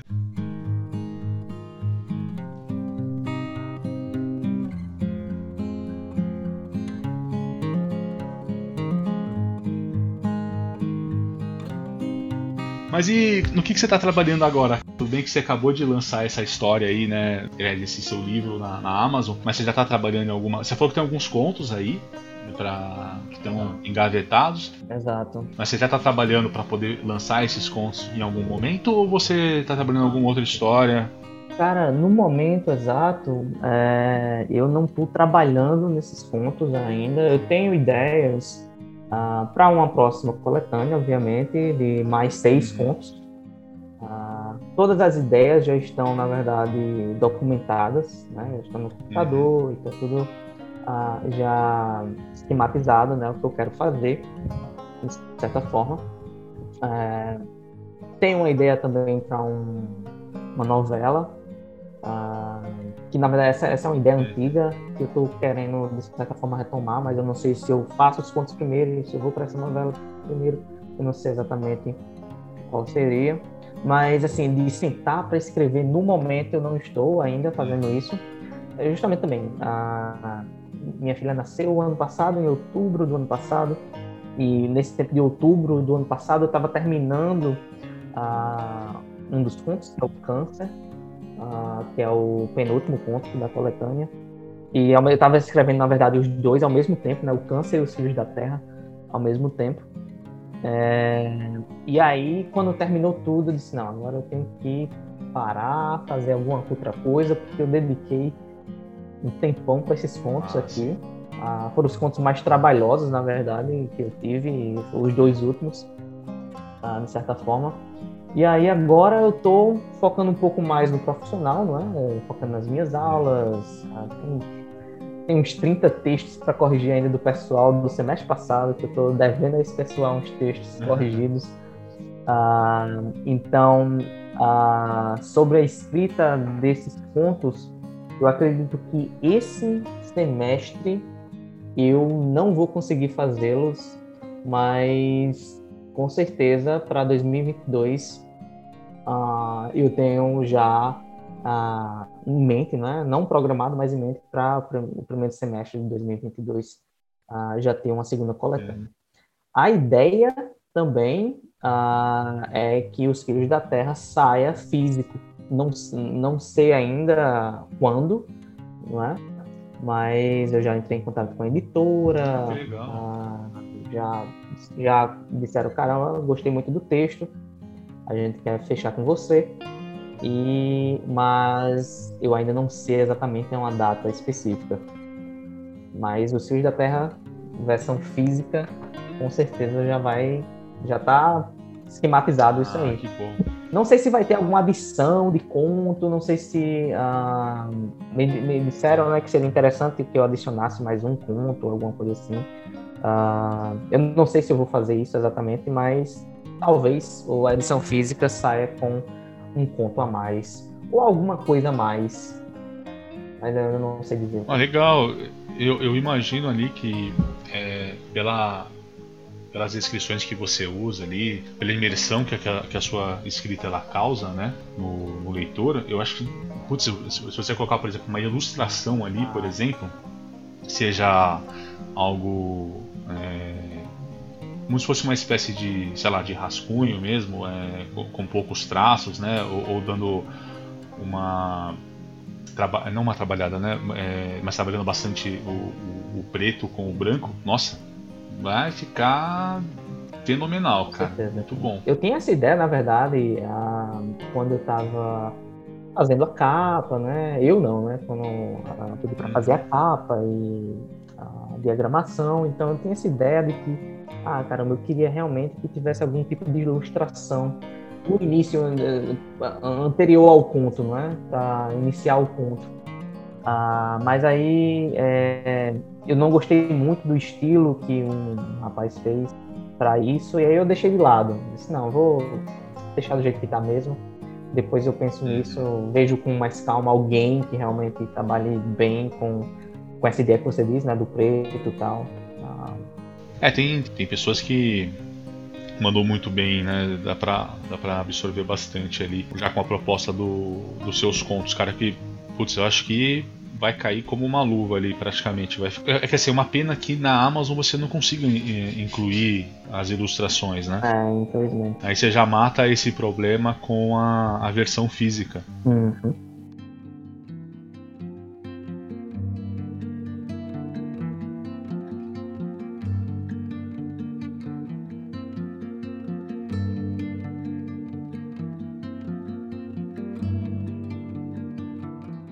Você acha que sai esse ano ou só no ano que vem essa versão física aí? Eu não sei dizer, uh, porque tem, tem a minha programação, tem a programação da editora. A editora, uh, de certa forma, uh, o que eu estou fazendo aqui é. Eu, eu, eu falei com eles, mostrei o material, né? E aí eles disseram, cara, eu gostei muito do material, é, mas assim, não tem, não tem uma data, eles não vão te dar, eles não deram uma data específica, né? Ah, eles só disseram o que queriam fazer. Mas, assim, acredito que editora, mesmo as editoras menores, né? Elas têm uma programação de lançamento, né? Então, talvez, quem sabe, talvez até o fim do ano já tenha alguma coisa aí. Ah, com certeza você. Eu mando uma mensagem para você assim que tiver. alguma coisa para você. Opa, não, com certeza. E é, a, a editora geralmente ela tem todo um, um período para tratar, né, uhum. né? Porque ela, eu sei como deve ser complicado. Aliás, não faço nem ideia de como deve ser complicado para trabalhar. Mas eu sei que teve um amigo também que lançou um, um livro de contos. É, se não me engano, acho que foi ano passado. Se não me engano, acho que a editora deu um prazo de oito meses, né? Então, é, realmente é trabalhoso tem toda uma esquematização ali, né, com a logística também dos livros que ela já tem. Bom, mas assim, é, o importante é que você, você faça o possível para poder lançar é, o mais breve possível, né? Seja é, até o final desse ano, o ano que vem. Quem sabe você já não, no, no ano que vem, é, se for que você vai ter um pouquinho mais de tempo tal, você já lança já o próximo também, já, já, já trabalha com essa divulgação, você passa por aqui também.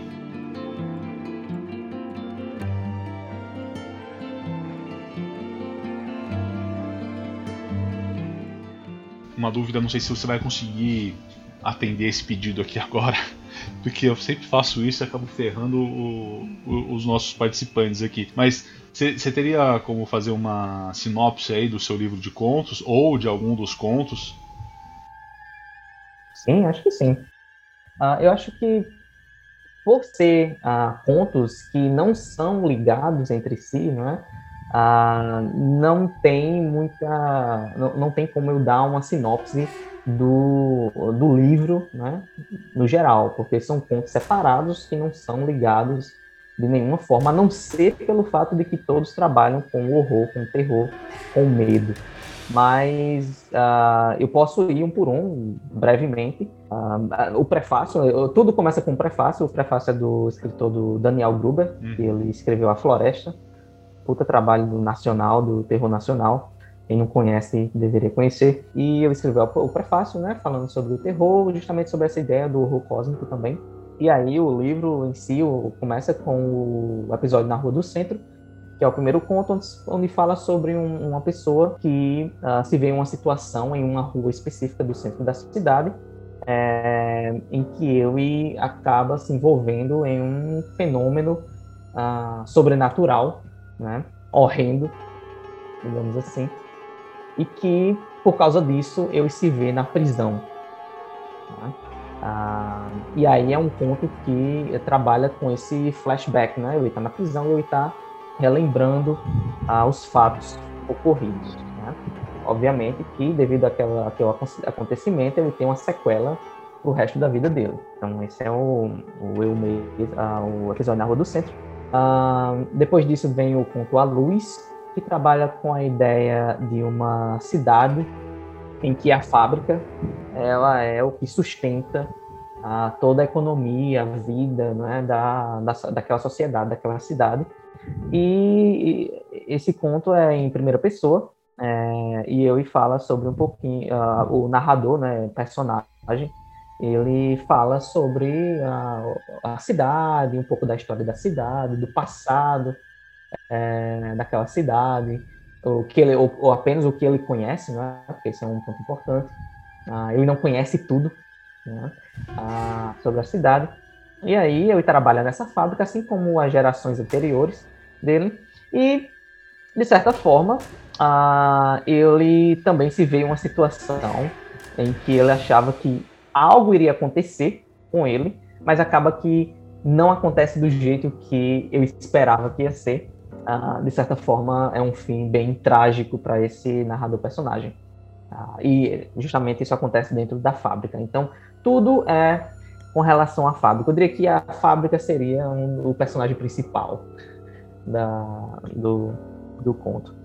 A, após isso tem o Eu Mesmo a Morte, que é eu trago o tema do duplo, uh, que é um tema bastante recorrente na literatura fantástica, de horror e tudo mais. A gente pode pensar, por exemplo, o Médico e o Monstro. Uh, é um, um, livro que trabalha muito com trabalha com o duplo. E esse tema do duplo é justamente eu trago ele dentro de uma perspectiva mais perspectiva do horror, talvez com uma dose de ficção científica também você tem dois personagens, esse conto ele, ele tem modos de apresentar os personagens e a, a, história diferentes, né? A primeira é uma conversa, né? A primeira parte é uma conversa entre um, um psicanalista, um psicólogo psicanalista e um paciente. E esses são os personagens principais da trama. E aí tem essa conversa em primeira pessoa, onde não tem narração, é apenas a conversa em si, de certa forma. E aí, as outras partes do conto, elas mudam né, o foco, ah, vai para uma terceira pessoa, e ah, depois volta para a primeira pessoa, e fica mesclando. E ah, a ideia é que há algo acontecendo com esse paciente, que ele não sabe explicar, porque ele, se, ele vê a si mesmo aonde ele vai. De certa forma, o médico tenta entender o que é está acontecendo, só que ele não sabe exatamente o que é. O médico dá algumas ideias do que possa ser e acaba que ele morre, não é? Esse paciente ele morre uh, e ele é morto por si próprio, perso uh, personificado, né? Então esse si próprio ma o mata uh, e daí há uma série de consequências, não é? Mas o interessante é que a, a, ideia desse conto é justamente sobre a morte, a morte, o mal, uh, o que as pessoas têm de mais ruim dentro delas, uh, eu diria, né? Mas é um conto interessante. Depois desse Eu Mesmo a Morte, esse na verdade foi o primeiro conto que eu escrevi lá em 2015. depois do Eu Mesmo a Morte vem o Entre Reinos, que é o conto mais Lovecraftiano que eu tenho, por justamente utilizar ideias da, que eu trago de Lovecraft, né? Não vou dizer as ideias, né? Quem, quem conhece um pouco da, da escrita do Lovecraft talvez perceba. É, tem também uns easter eggs ali de, de Lovecraft que eu coloquei. Só. Aí sim, gostei disso. para quem, é, para quem, quem tá querendo saber, mas não, não é um tanto um easter egg, mas tem que ler atentamente para entender. E aí fala sobre esse rapaz, essa pessoa, esse personagem que ele vai para um museu, porque nesse museu vai vir um grande uh, artista, né? um grande uh, conhecedor da arte e tal, e que ele vai fazer essa exibição do, do da arte dele. Né? Ele vai lá justamente para saber, mas o interessante é que as pessoas não entendem o que é está acontecendo, porque não é uma arte comum. Uh, as pessoas saem de lá horrorizadas, vomitando, eles, as pessoas não entendem ah, o, o, que é está sendo exibido ali, e ele fica tentando entender o que é que está acontecendo. E aí, de certa forma, ele para, ele para em frente a um, uma pintura de o que parece, parece ser um buraco negro. E daí acontece que ele se vê, digamos assim, em uma outra dimensão e daí desenrola todo o resto da, do conto. Ah, e que trazendo essa, essa, esse resgate do Lovecraft, justamente ele. Ah, o, o que acontece com ele deixa sequelas pro resto da vida dele, ah, desse personagem, que ele fica. ele enlouquece de certa forma. Hum. Ah, e temos o Câncer. O Câncer ele é um conto que ele é epistolar, não é em cartas. São duas irmãs trocando cartas. Uma irmã está no Brasil, outra está na Europa. E essa irmã da Europa, ela ah, conta o que acontece com ela no dia a dia. Ah, e que ela encontra um rapaz, que ela se apaixona e tal, eles vão morar juntos. Então é mais um, uma história, um conto epistolar, né? Uhum. Mas a, a ideia do conto é justamente uh, o que é, eu trouxe um pouco do body horror, né, que é o horror corporal, né, de transformação. Então você conhece, por exemplo, aí o Clive Baker, uh, outros autores, né, uh, bem estilo Alien, Hellraiser, de certa forma. Caramba. Que da hora, cara. Porra. É, então é bem, é bem visual assim, no, em um certo momento, né? Uhum. Bem, mas ah, eu trago muita ideia do, do desse, desse estilo, né, de escrita e, e também de imagem, né, não escrita, mas de imagem. E é um, digamos assim, de certa forma, quem lê esse conto diz, ah, é um conto banal até certo ponto, né? É banal porque são só duas irmãs trocando cartas, uhum. mas ah, acontece algo muito ah, impactante na vida dessa irmã da Europa, né? E que não posso dizer, mas leiam. Não, com certeza. Eu fiquei curiosíssimo pela, pela essa perspectiva, né, de duas irmãs escrevendo cartas, cara. Se eu não me engano, acho que o Drácula, né, ele tem essa, esse mesmo formato, né? Exato, exato, exatamente. É, eu, eu, eu desconheço, minha ignorância aqui com relação a isso, mas eu desconheço outro, outra história que tem essa, essa mesma, esse mesmo estilo, né, essa mesma temática. Uhum. Interessante, cara. Uhum. Da hora. Vou chegar nele daqui a pouquinho. Não... Ah, com certeza. Ah, como as histórias não são relacionadas, então você pode ler qualquer uma, Sim. em qualquer ordem que tanto faz. Uhum. Tá? Então, ah, o, que, o, que, você bater o olho e você achar ah, interessante. Lê as primeiras linhas, ah, o que você achar interessante, você já pode ir lá e uhum. ler. E o último conto é Os Filhos da Terra, que dá o, o título né, do, do, do, ah, do livro. Eu, eu, não seria o, o, título, né? Seria Eu Mesmo a Morte. Uhum mas eu achei que os Filhos da Terra era um pouco mais ousado esse ponto, de certa forma. Então achei que seria interessante trazer esse ponto como sendo o principal uhum. para dar o, o título ao, ao, ao, livro, né? Uhum. Esse eu traz três personagens, certa forma, três personagens principais e a história é contada, contada uh, de três pontos de vista, né? Tem três pontos de vista diferentes que vão sendo uh, uh, mudados, né? O foco narrativo vai sendo mudado e ele traz uma, uma, uma escrita mais em, em um fluxo de consciência, mas não tão aberto, tipo Virginia Woolf, ou então Clarice Lispector, ou então James Joyce, mas é um fluxo de consciência porque eu tento resgatar essa questão da fala, da oralidade. Então, você vai ler o que as pessoas estão pensando efetivamente naquela hora. Uhum. Então, não tem uma narrativa, não tem, uma, não tem um narrador uh, em primeiro momento, mas depois eu troco para um narrador. Então, a cada final de perspectiva, de foco narrativo, há um narrador uh, fechando um, um ciclo. Ah, então ela é um pouco mais ousado com relação à estrutura. E a ideia também é basicamente uma viagem de casal. Eles vão para um, um, um, local onde tem várias pedras, né? que uma pessoa que eles encontram em uma cidade anterior disse que eles têm que ir lá porque é muito legal. E aí eles acabam indo e aí acontece muita, muita bizarrice com eles. É, mas no caso, é, eu é um, é um conto mais um pouco. Para as pessoas que já leram, né, e que já recebiam feedback, uh, muitas pessoas disseram que eu, ah, eu tive que ler novamente. Uh, eu tive que dar uma segunda leitura para tentar entender uh, o que é que estava acontecendo. por ser, por exemplo, um fluxo de consciência, então às vezes fica aquela coisa, né? tem a pontuação, né? Ah, tem o ponto, tem a vírgula, mas é algo em primeira pessoa acontecendo ali e a narração acontecendo ali também. Então, às vezes sai uma, a, o leitor perde alguma, algum detalhe e tal. Uhum. Ah, então, o que eu venho ouvindo de feedback é justamente essa questão. Ah, eu tive que ler novamente para pegar os detalhes. E quando eu peguei os detalhes, ah, caramba, é muito louco, né? Você faz uma transição de primeira para terceira pessoa, é isso? É, exatamente. É. Ah, entendi. Só tem uma primeira entendi. pessoa menos regrada, é uma primeira pessoa mais em fluxo, não é? Então, você vai ter uma leitura ah, do tipo, por exemplo, ah, caramba, o que será que eu estou fazendo aqui? Ah, não sei, talvez eu vou ter que perguntar a ela. Ah, mas ela está dormindo agora. Ah, não, deixa para lá, eu vou fazer isso. Então, é, é uma leitura mais assim, né? sem uhum. Travessão, sem nada disso, né? para indicar leitura, então é, é, mais um fluxo.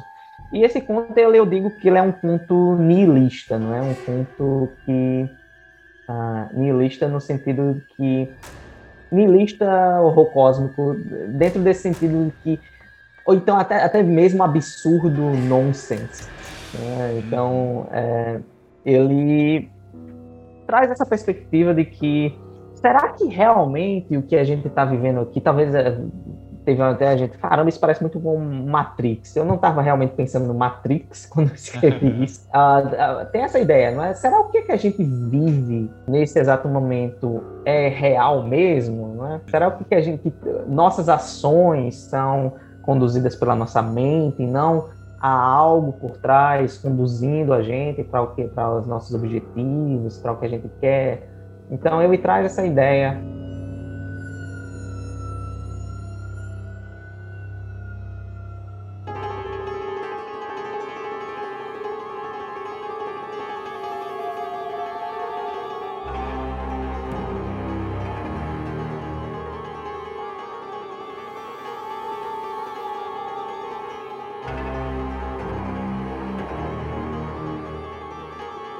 você explorou bastante, né, cara? É, apesar de serem contos, né, histórias curtas aí, não, não, são extensas como um livro, mas tem um nível de profundidade que você colocou em cada uma delas ali, uma particularidade muito especial, cara, muito legal.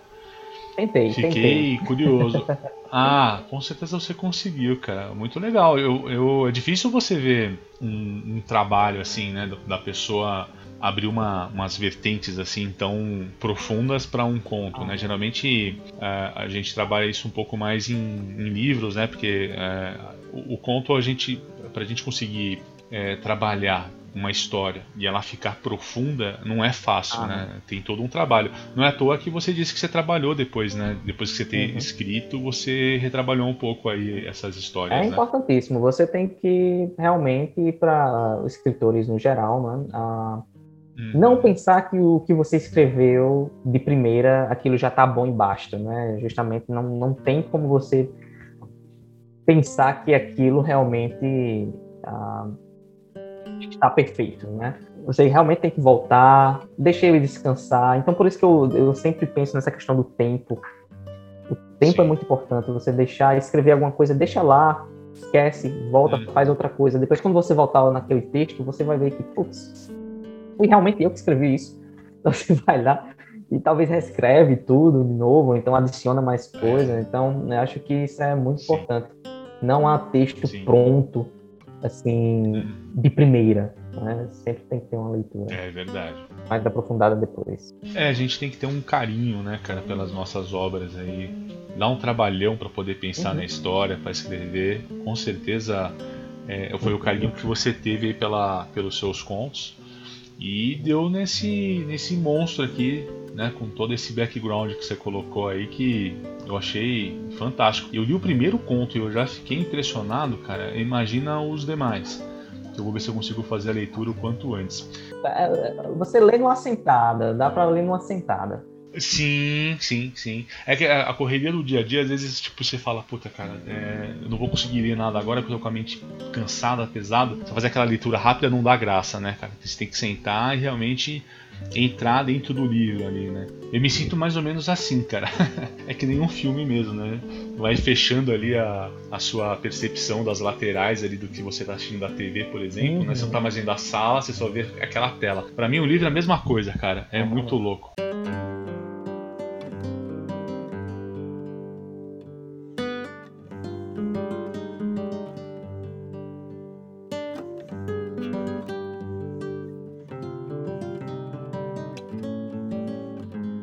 Uma primeira publicação, né, primeiro, seu primeiro livro lançado, você já começou, é, não foi nem lançando contos aos pouquinhos, né, você já lançou tudo de uma vez logo, logo num livro uhum. e pela densidade aqui descrita, caraca, tá de parabéns, cara. De verdade, muito foda. Você falou aqui do Daniel Gruber, é Graber? Gruber, eu não sei a pronúncia. Gruber. É, eu vi aqui na Amazon, o Daniel Gruber, ele tem é, uma série de ele tem, ele tem uh, livros, tem alguns contos aqui uh, publicados. Achei bem legal, cara. Você falou da floresta, eu não conhecia. Ah, Já deixei salvo aqui pra, pra conhecer. A floresta é um. Assim, eu, eu leio muito nacional também. Uh, é. eu, tenho, eu, eu tenho até porque meu celular não está aqui, mas uh, eu tenho baixado um dos seus contos também no meu Kindle, que está lá na lista de hum. para ler Ah, ah, eu ainda não, não li, mas eu, A Floresta eu conheci o ano passado. Ah, assim que eu comecei o meu Instagram do escritor Lucas, Lucas Lopes, e aí eu fiz umas postagens e tal, e aí acho que uma das primeiras coisas que eu vi, eu não lembro como foi, na verdade, mas essa coisa do feed, de, das recomendações, uhum. e eu vi esse livro, né, no Kindle, esse cara, o Daniel, postando isso, eu fui lá curtir, Aí vi a temática, né? Disse, caramba, essa temática é muito legal, né? Que é do Rio Grande do Sul tal, uh, sobre. Uh, tem essa questão da, da, da, da bruxaria, né? Uma questão bem cultural local, na verdade, uma perspectiva mais uhum. histórica uh, do local. e aí, quando eu vi que isso foi uma. que foi um resultado de uma pesquisa de doutorado dele, né? Que ele é doutor em escrita criativa, pela. acho que foi, não sei se é pela PUC. Ah, mas aí eu disse, caramba, então isso aqui deve estar muito bom. Aí eu fui lá e baixei. O... Ainda estava de graça lá no, no, no Kindle. Olha eu baixei. Só. E aí, quando eu li, eu disse, caramba, tem muita coisa boa aqui no, no território nacional, cara. Não tem, hum. tem uhum. condição. E aí eu fui, a partir dele, eu fui lendo mais outros autores e autoras também. E sempre nacional, e aí eu pensei, caramba, eu acho que eu vou fazer alguma coisa nesse estilo de, de resenha, né? Uhum. O pessoal faz muita resenha no Instagram, né? Nos booktubers e tal. E aí eu fui lendo e fui fazendo resenhas também. Eu fiz algumas resenhas de alguns contos e livros lá no meu Instagram. E eu pretendo continuar, assim como você, a correria do dia a dia, não tem como a gente ler e ainda fazer uma resenha, né? Que Sim. seja legal. Uhum. Ah, mas é, acho que tem muita coisa boa aqui no território nacional, principalmente dentro do gênero do horror, do terror, tem, é, do, do, thriller, né? Tem muito thriller legal. Tem mesmo. A gente tem muita gente boa no mercado e a gente só precisa, é, às vezes, dar uma caçadinha, porque a gente não consegue é, conhecer tantas pessoas assim, né, dentro da, do Instagram. A gente não tem ferramentas para poder ajudar, mas, putz, a, precisamos dar mais valor, né, para os nossos escritores, cara. Sim, sim. Com certeza. Tem, tem um pessoal que escreve fantasia aí também. Eu, eu peguei alguns contos de fantasia uhum. que eu tô começando a ler agora. E nossa senhora, cara, é, me atraiu mais do que o do que o Senhor dos Anéis, mas tudo bem. Massa, é, não querendo cometer um não querendo cometer aqui um, pecado, né, com as pessoas que gostam, cara, mas é, eu, eu, sei que o problema sou eu na situação, mas tem muita gente talentosa mesmo, com certeza. E o Daniel aí, Daniel, o dia que você quiser trocar uma ideia, é, me chama lá no Instagram, porque eu vou, eu vou depois dar uma lida nesse, nesse seu conto A Floresta e num outro aqui que eu já separei também, uhum. que é um outro conto dele, pra, pra gente conhecer, porque, putz, cara, tem muita gente fenomenal, cara. E eu perco, eu, eu perco não, né? Eu ganho muito tempo. É, fazendo leitura justamente desses contos que o pessoal publica.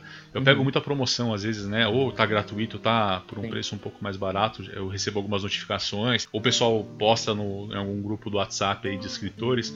Então, pois eu tenho um monte de livros aqui de contos para poder fazer a leitura. E aí sobra um tempinho a gente eu paro aqui do lado do sofá, coloco uhum. um sonzinho para escutar aí e vou dando uma leitura. E puta, dá vontade de chamar a pessoa lá no Instagram e falar: Cara, como é que você teve essa ideia? me, me, explica isso aqui, como é de onde surgiu esse negócio, é, cara? É muito legal, cara. Eu tô me divertindo. Tanto é, não só pelo, pelo podcast, né? Mas uhum. é, a gente vai conhecendo pessoas fenomenais aí nesse mercado, Sim, cara, nesse, nesse mundão aí da literatura.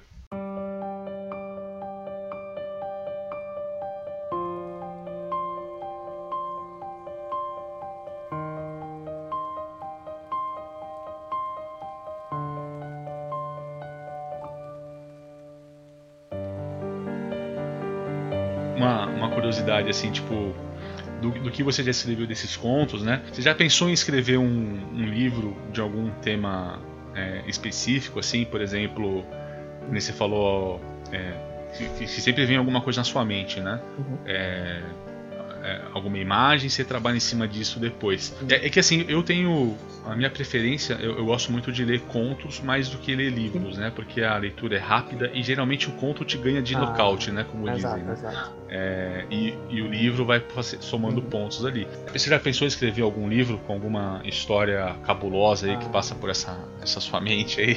Sim, sim. Eu tenho, tenho ideia para dois Uh, uma novela, como eu disse, né? Eu tenho uma, uma novela em mente. Uh, já tem até título, na verdade. Hum. Ah, e já tem alguma coisa escrita, um esboço, mas eu tenho a ideia principal, que, como eu disse, é uma ideia que não sai da mente, então essa ideia deve ser boa. Uhum. Tive essa ideia lá em 2014, por aí, aí até hoje essa ideia me persegue. Eu disse, cara, acho que isso aqui eu tenho que realmente colocar no papel. Que é sobre música, que é uma coisa que eu gosto muito. Ah, e essa ideia de um da música ser ah, tem, tem um aspecto musical, né, que é o, o trítono, ah, hum, que ah, são, são, são notas muito próximas, né, digamos assim, e que quando elas tocadas juntas elas soam muito muito macabras, né, muito obscuras, uhum. digamos assim. E aí, ah, no passado, né, esse trítono era considerado algo do diabo, ninguém tocava o trítono. Né? Na, na, época medieval, renascentista, renascentista não, mas medieval nunca tocava esse trítono, né? Era, uhum. A música tem que ser bela para poder contemplar Deus, né? Uhum. Mas esse, tri, esse som do trítono ele não era legal.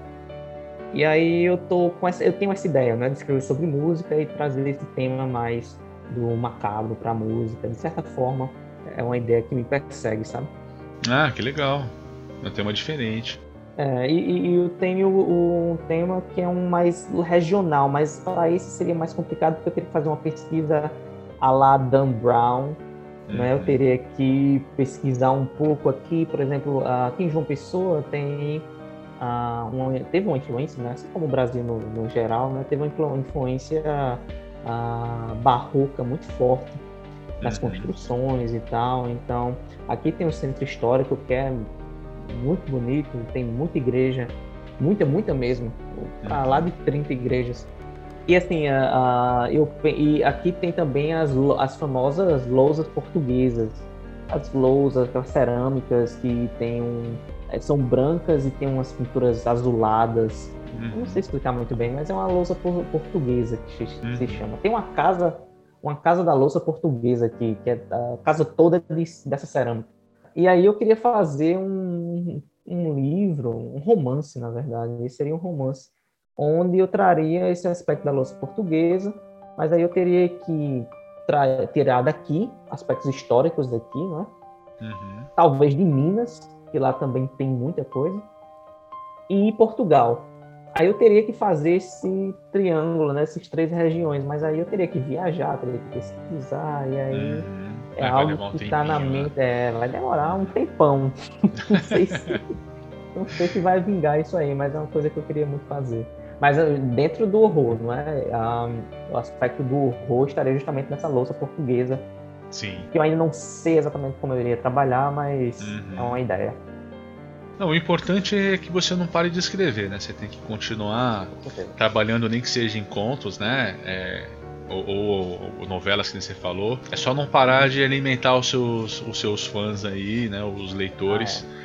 Pra não, não, a gente ter que ficar relendo o seu, seu livro toda hora para poder matar a vontade da escrita. Né? Realmente, né?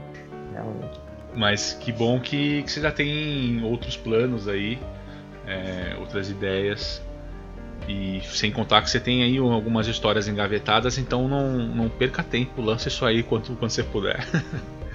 Manda pra gente. É, tem, é, tem, tempo é uma coisa, tempo para sentar, como eu disse, né, o tempo é muito importante, então. É, ah, sim, sim. Dentro do tempo que eu gostaria, uhum. talvez ah, as histórias não saíssem tão boas, sabe? Uhum. Ah, mas também eu não terei o mesmo tempo que eu tive para escrever as histórias dos Filhos da Terra. Eu teria, eu teria menos tempo, talvez. Talvez até pela pressão de, outros, de outras pessoas que ah, caramba, como é que você vai lançar qualquer é... coisa e tal? E aí você fica naquela pressão uhum. é, de lançar alguma coisa. Uh, uma pressão que eu não tive quando eu lancei os Filhos da Terra, porque ninguém me conhecia, né? Então eu tive o tempo uhum. que eu uhum. queria. Mas agora que o pessoal tá lendo e o pessoal, ah, caramba, gostei bastante e tal. Quando não, é que você é... vai lançar o próximo? Putz, você sei. vendeu sua alma, rapaz. Agora já é. era. Agora você tem que pois se é. dedicar à literatura pra gente aí, as escritas. Porque depois que você lançou o primeiro, o pessoal gostou, ferrou, cara. Ferrou, ferrou. É, é um compromisso eterno aí para você continuar é... trabalhando na escrita.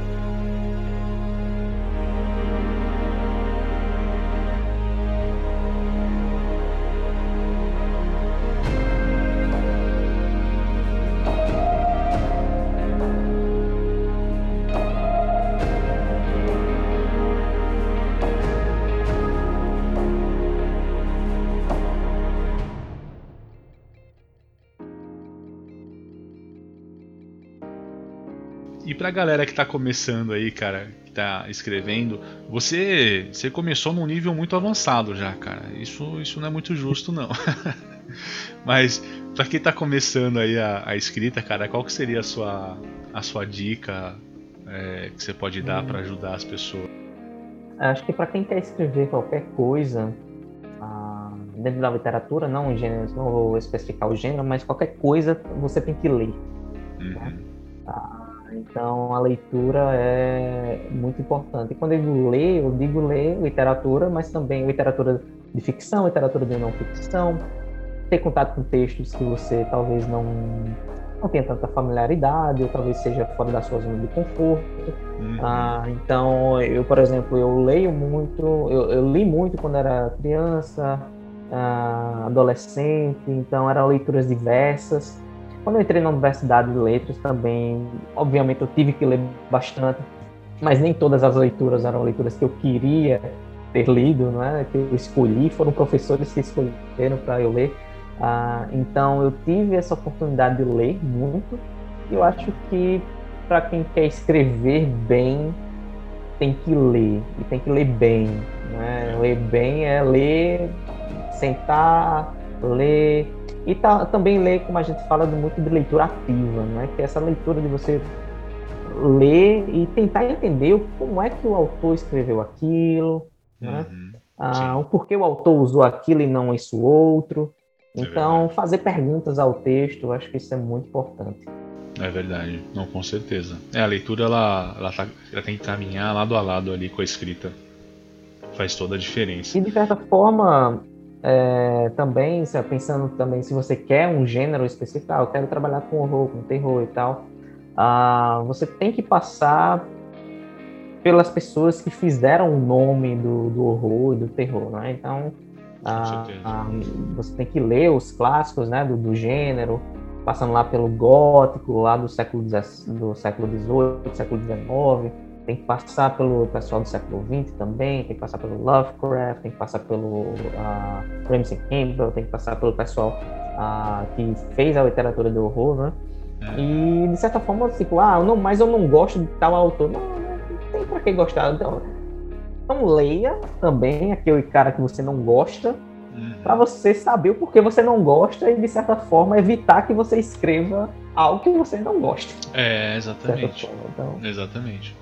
É, eu, eu, eu confesso que é, é, uma falha minha, né? Não, não, é, não conseguir gostar, pelo menos por enquanto, do, do, do Lovecraft. Eu até ouvi audiobook, cara, dele, mas não consegui ele por alguma razão. Mas acho que é tudo é questão de tempo também, né? Você vai se adaptando aos pouquinhos, é, vai se adaptando ah, àquela sim. leitura, àquela escrita, acho que faz parte. É, tanto que no começo, quando eu, eu, eu, tive o início a leitura lá do, do Chuck, eu achava esquisito a, a, a escrita dele, né? Porque ele é muito Uhum. Aparentemente ele é muito simples, né? Ele é muito direto, né, com as palavras, ele uhum. não, não, dá aquela enrolação e tal. E naquele primeiro momento eu achei esquisito. E tem um cara também que eu até esqueci de, de comentar dele que eu acho ele fenomenal. E por alguma razão eu esqueci o nome dele. Caraca, peraí. É o. Nossa, sério que eu vou esquecer o nome dele? Não acredito, cara. É um, é um japonês, se eu não me engano, ele é japonês. Eu comentei dele esses dias até.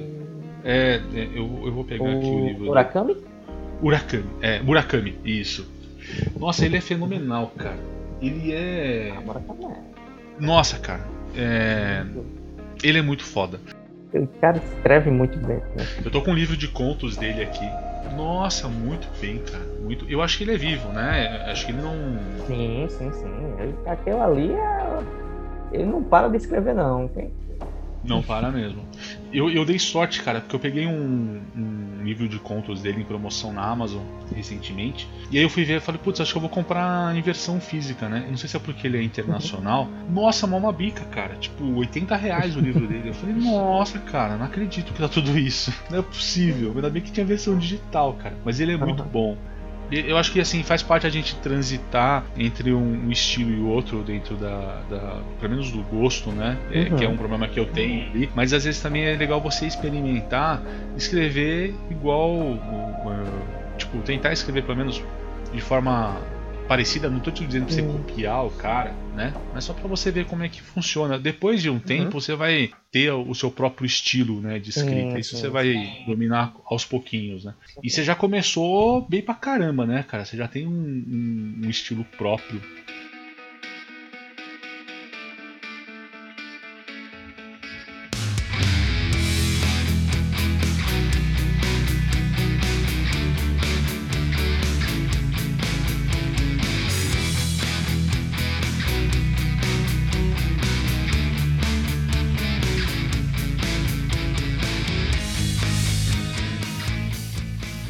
Mas você já escreveu outras coisas, né, Lucas? Você não, você não escreveu só esses seus seis contos e mais os seis que estão guardados, né?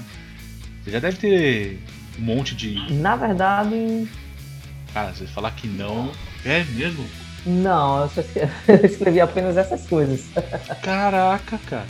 Nossa senhora. Não, você tem que escrever muito mais, então. A minha escrita ela é muito dentro da academia. Eu li, eu li muito, eu li muita coisa, né? Então, assim, de certa forma, acho que chegou uma hora de, ah, cara, eu tenho que colocar alguma coisa para fora, né? Parar de apenas ler e botar para escrita. Mas a, a, minha, talvez pela questão da, da academia, né, da universidade, eu escrevo muita, muita coisa uhum. acadêmica. Então, eu tive que escrever muito também dentro da universidade.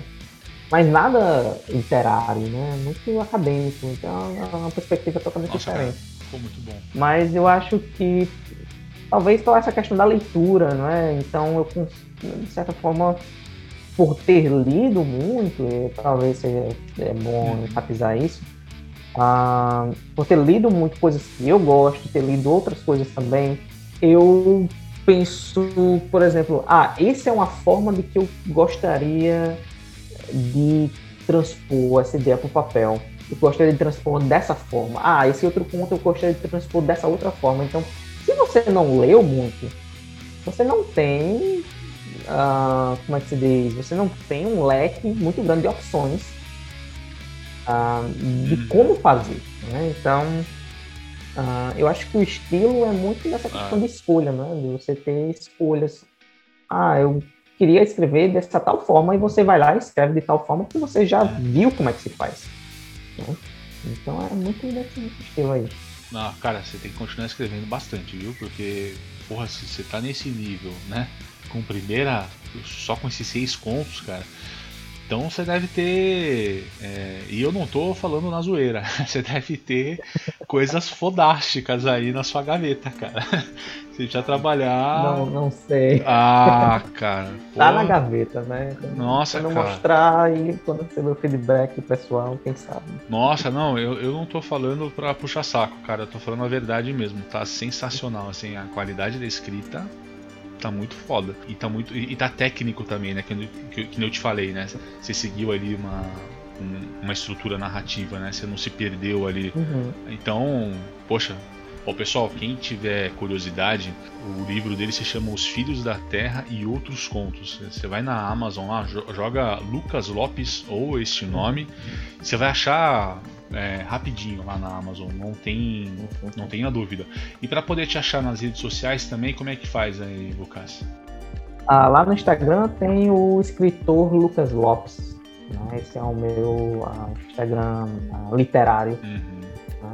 Ah, então, quem quiser acompanhar lá, eu faço postagens sobre literatura no geral, recomendações de livros, de autores, de faço pequenas resenhas também. Uh, alguma, eu tenho algumas séries, né? Tem as séries da a série da resenha, né? Que eu faço que é a curta opinião, uhum. onde eu dou realmente uma breve opinião. Então é uma opinião. Então eu sempre eu tento trazer o que é bom do, do que eu li e também algo que eu achei não muito legal. Então é uma opinião ah, dentro daquilo. Porque geralmente quando a gente vê resenha na, na internet, quando é algo muito uau, isso foi muito bom, muito bom, só coisa boa. Eu falei, caramba, gostei. Hum. Você leu uma coisa e realmente você não conseguiu perceber nada que poderia ser, sei lá, não melhor, não melhorado, mas tudo realmente atendeu a sua expectativa, então não sei. Às vezes, então, essa minha série é mais uma curta opinião, eu trago uma coisa legal que eu gostei muito uma coisa que eu não gostei tanto assim, das coisas que eu leio.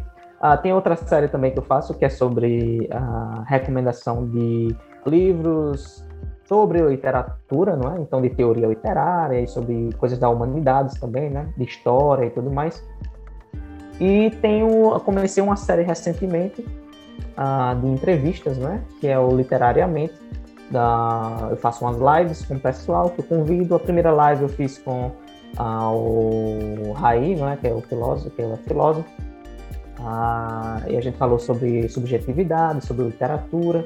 Teve outra, que há duas ou três semanas, que eu convidei o professor Auricélio, né, que ele é especialista no gótico.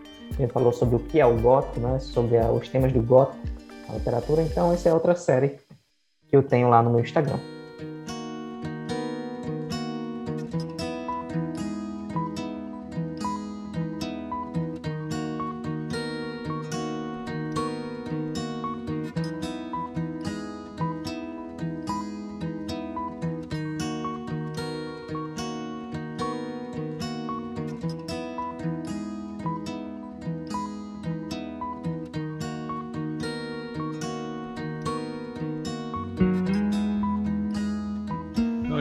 Espetacular. Tô vendo aqui que você fez até tem as entrevistas, né? Para quem tiver curiosidade, já estão aqui salvas, né? Dentro do seu, do seu feed. E tem aqui algumas resenhas. Estou vendo aqui que você fez até um post do, do Lovecraft, que é, é, bem interessante essa, esse trecho aqui que ele comenta, né?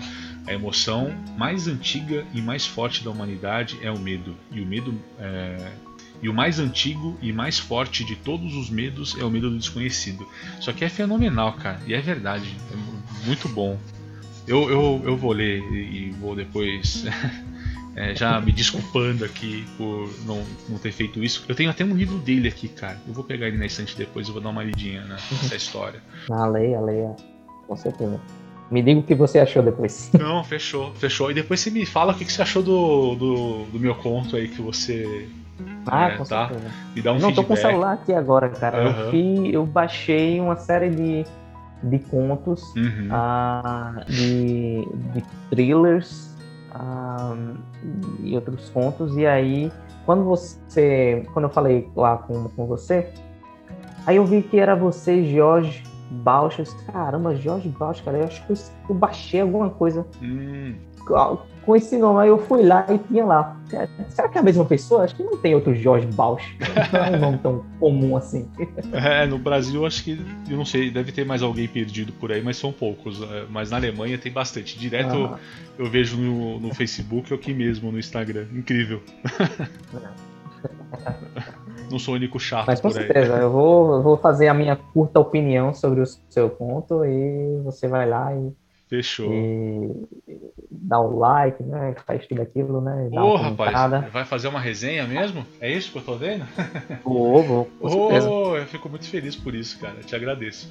Eu vou. depois eu até jogo lá, eu tenho uma. aqueles favoritos, eu não sei o nome desse negócio. É, aqui no feed. Uhum. Deixa eu ver o nome aqui na. Sim. Esqueci o nome. Mas eu sempre salvo a galera que. É os destaques, né? É isso, os destaques. Eu, eu sou bem caipira aqui com a com, com o Instagram ainda, com algumas coisas, cara, eu não conheço quase nada. Mas, nossa, falei caipira, é que eu sou caipira mesmo, tá? Eu sou do interior. Não tô no interior agora, infelizmente, mas eu sempre fui do interior. Então eu conheço pouco essas coisas. Não quero que as pessoas se ofendam com isso, pelo amor de Deus. E, inclusive, eu quero voltar a ser caipira em breve. ai, ai. Fechou, Lucas. Tem, tem, alguma, algum ponto, cara, que você gostaria de acrescentar aí que passou despercebido? Eu acabei não, não te falando nada, não te ah, perguntando? Eu acho que tá, acho que tá tudo ok. Apenas no, no meu Instagram também, para quem é escritor, eu tenho uma série lá também que é ah, falando um pouco sobre a escrita, que é uma série que se chama Escrevendo Horrores. Lá no meu feed. Então, não é, não é uma dica do tipo, ah, pegue isso e faça desse jeito, escreva assim que vai sair legal. Não são mais ideias, insights sobre escrever narrativas de horror. Uh, acho que já tem umas oito, nove dicas lá. Então, para o pessoal que é escritor, que queira dar uma conferida, uh, tá lá no meu feed. E, e é isso, acho que é isso. Ah, show de bola, não sabia dessa. Vou, vou dar uma olhadinha também. Eu que sou um amante do horror, eu gosto pra caramba. Tô tentando me aventurar em uns outros estilos aí, mas eu não vou conseguir largar o horror nunca, cara. Ah, essa, essa, Eu gosto muito dessa parte da escrita, né? Dessa questão do processo de escrita e tal. O meu mestrado, uh, que infelizmente eu não concluí, mas foi é dentro da escrita criativa também, uh, do processo de escrita de narrativas de horror. Então, isso é algo que eu gosto muito de falar sobre, dar dicas de assim de sair um pouquinho dessa coisa. Você falou tipo de zumbi, de uhum. lobisomem, de vampiro. Tá, beleza. São são são uh, tropos, né? Que a gente fala bem interessantes e que são reciclados, né? De várias formas, mas às vezes uh, tem outras coisas, né? Que estão na nossa frente que poderiam ser algo fenomenal assim dentro do horror, né? Por exemplo, uh, os exemplos dos meus contos, por exemplo, são coisas banais, né? Tipo uma rua, uma fábrica, um, Sim. Uh, um psicólogo, né? Então, acho que tem muita coisa ao nosso redor que tem que ser explorado também, e não apenas esses seres né, fantásticos e tal. Verdade. Dá para sair um pouquinho desse dessas categorias, né, desses estilos, né? Mas com certeza a gente tem é, uma vastidão aí, infinitas possibilidades, né, de, de, de criar alguma coisa em cima de qualquer coisa, na verdade. É, que nem você falou da rua, né? É, eu, eu vi um conto um tempo atrás. É, eu só não vou lembrar de quem que foi o autor, cara. É, ah, não, foi do foi do do Dias, o é o Dias JC. É, eu falei com ele esses dias até e tem uma antologia que nós participamos juntos. O, o antagonista da história, cara, é um cachorro. É, é, bem interessante, cara. E é muito boa a história dele. Ele, ele, ele te pega, putz, cara, totalmente desprevenido. Ali você fala, caraca, como assim, meu? Tipo, pô, o cara usou um cachorro. Eu, eu, sinceramente, eu não lembro de ter visto uma história de terror com cachorro, assim. É, pode ser que tenha várias, possivelmente, mas não lembro. Tem a Christine, por exemplo, né, do, do próprio King, que é um carro. então, dá pra gente abusar aí da criatividade e utilizar qualquer coisa. Tem um, tem, um, tem um livro do Stephen King também que ele trabalha com cachorro, que é um, até um cachorro São Bernardo, ah, acho. Não Agora conheço. não lembro o, ah. o, título do livro, mas, mas tem também. Estamos ah, dos anos 80 e tal. Ah, mas tem, mas tem. É. Mas é legal, realmente, essas coisas banais, né? Ah, eu acho que tem muita. dá muito pano pra manga. Sim, sim. É, eu, esses dias um amigo meu me mandou zoando, né? Um, um link de um, de um filme que. não sei se estava em cartaz ou se lançaram via streaming. Eu acho que é o jeans assassino, cara. É uma coisa assim. É uma calça jeans que mata as pessoas. Eu, eu, eu até pensei na hora, falei, nossa, cara, putz, eu vi o, o trailer falei, nossa, cara, que o cara pensou ali para poder criar o jeans, cara. Ai, ai. Ali a criatividade foi levada ao extremo. É, é demais. Nossa, é muito engraçado. Depois que tiver curiosidade, joga no Google aí. É horrível. é horrível. Beleza. É muito ruim, cara. Eu vi aquele negócio, eu falei, nossa, tipo, tá quase igual. Acho que tem um, se não me engano, que é a, a camisinha assassina, é a, tem a vagina assassina também. Meu, o pessoal exagera na criatividade também. Exagera demais.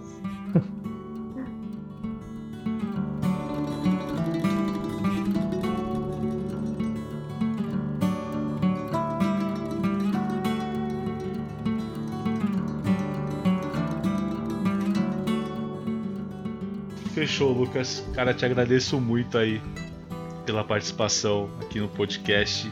Cara, eu que é, agradeço pelo convite. Imagina, cara. É, foi muito bom te conhecer, trocar esse bate-papo, conhecer essa sua história, essas suas histórias, na verdade, do, do seu livro Os Filhos da Terra e os Outros Contos. E galera, quem tiver curiosidade, sério mesmo, dá uma conferida nesse, nesses contos desse livro que ele, que ele lançou, porque estão com uma qualidade espetacular. Não tô exagerando, tá muito bom mesmo. E quem tiver curiosidade, segue aí o, o Lucas nas redes sociais também. O cara tá postando sempre alguma coisa nova, com algumas entrevistas bem interessantes. Inclusive, ele fala sobre a última que você teve. Eu tava vendo aqui no seu feed. Eu até tentei assistir ela é, no dia que você publicou, mas minha internet tava horrível, cara. Eu não consegui continuar assistindo. Putz, eu tava só parando, né? Uhum. O bom é que tá aqui. É só dar um tempinho, colocar para poder ouvir aqui enquanto a gente trabalha. É, você, você, entrevistou aqui o, um rapaz, eu não sei o nome dele, é, que você falou sobre é, literariamente, né? Que é o, o seu. É, uma, a, a, série, é. A série. Aí você falou aqui gótico, literatura e cinema, né? Tipo, vocês trataram o tema de gótico. É muito legal, uma hora e, e pouco aqui de, de vídeo para quem tem interesse de, de conhecer é, esses, essas, essas curiosidades, né, essa, esses vídeos e, e, sobre essas conversas que geram, cara, é, papo a rodo, né? É, é só uhum. vir aqui e escritor Lucas Lopes no Instagram. Tô fazendo justamente isso daqui também, de, de comentar, porque eu sempre esqueço de, de pedir para os nossos é, convidados para poder falar um pouco sobre suas redes sociais e aí eu dou uma, uma palhinha lá no final. ah, legal, legal. Mas fechou então, Lucas. Ó, quando você for lançar o próximo, seu próximo livro, conto, você dá uma passadinha aqui pra gente trocar uma ideia sobre ele, beleza? Com certeza, com certeza. Fechou, não posso hein? deixar marcado porque eu também não tenho uma data marcada para o lançamento. Ah, mas... sim, sim. Mas está marcado. É, eu só não vou te dar um puxão de orelha porque eu sei que você acabou de comentar aí, né, que a sua filha nasceu faz pouco, vai fazer um uhum. ano, né? Então, é. eu imagino o trabalhão que tá dando aí, fora o, o, seu trabalho. Mas eu vou, eu vou te cobrando aos pouquinhos, hein? Ah, pode, pode cobrando, pode cobrando. Não problema. Fechou. Qualquer coisa a gente lança uma campanha aí. Mas fechou então. Obrigado, viu, Lucas? Valeu, Jorge. Valeu, um forte abraço. Até mais.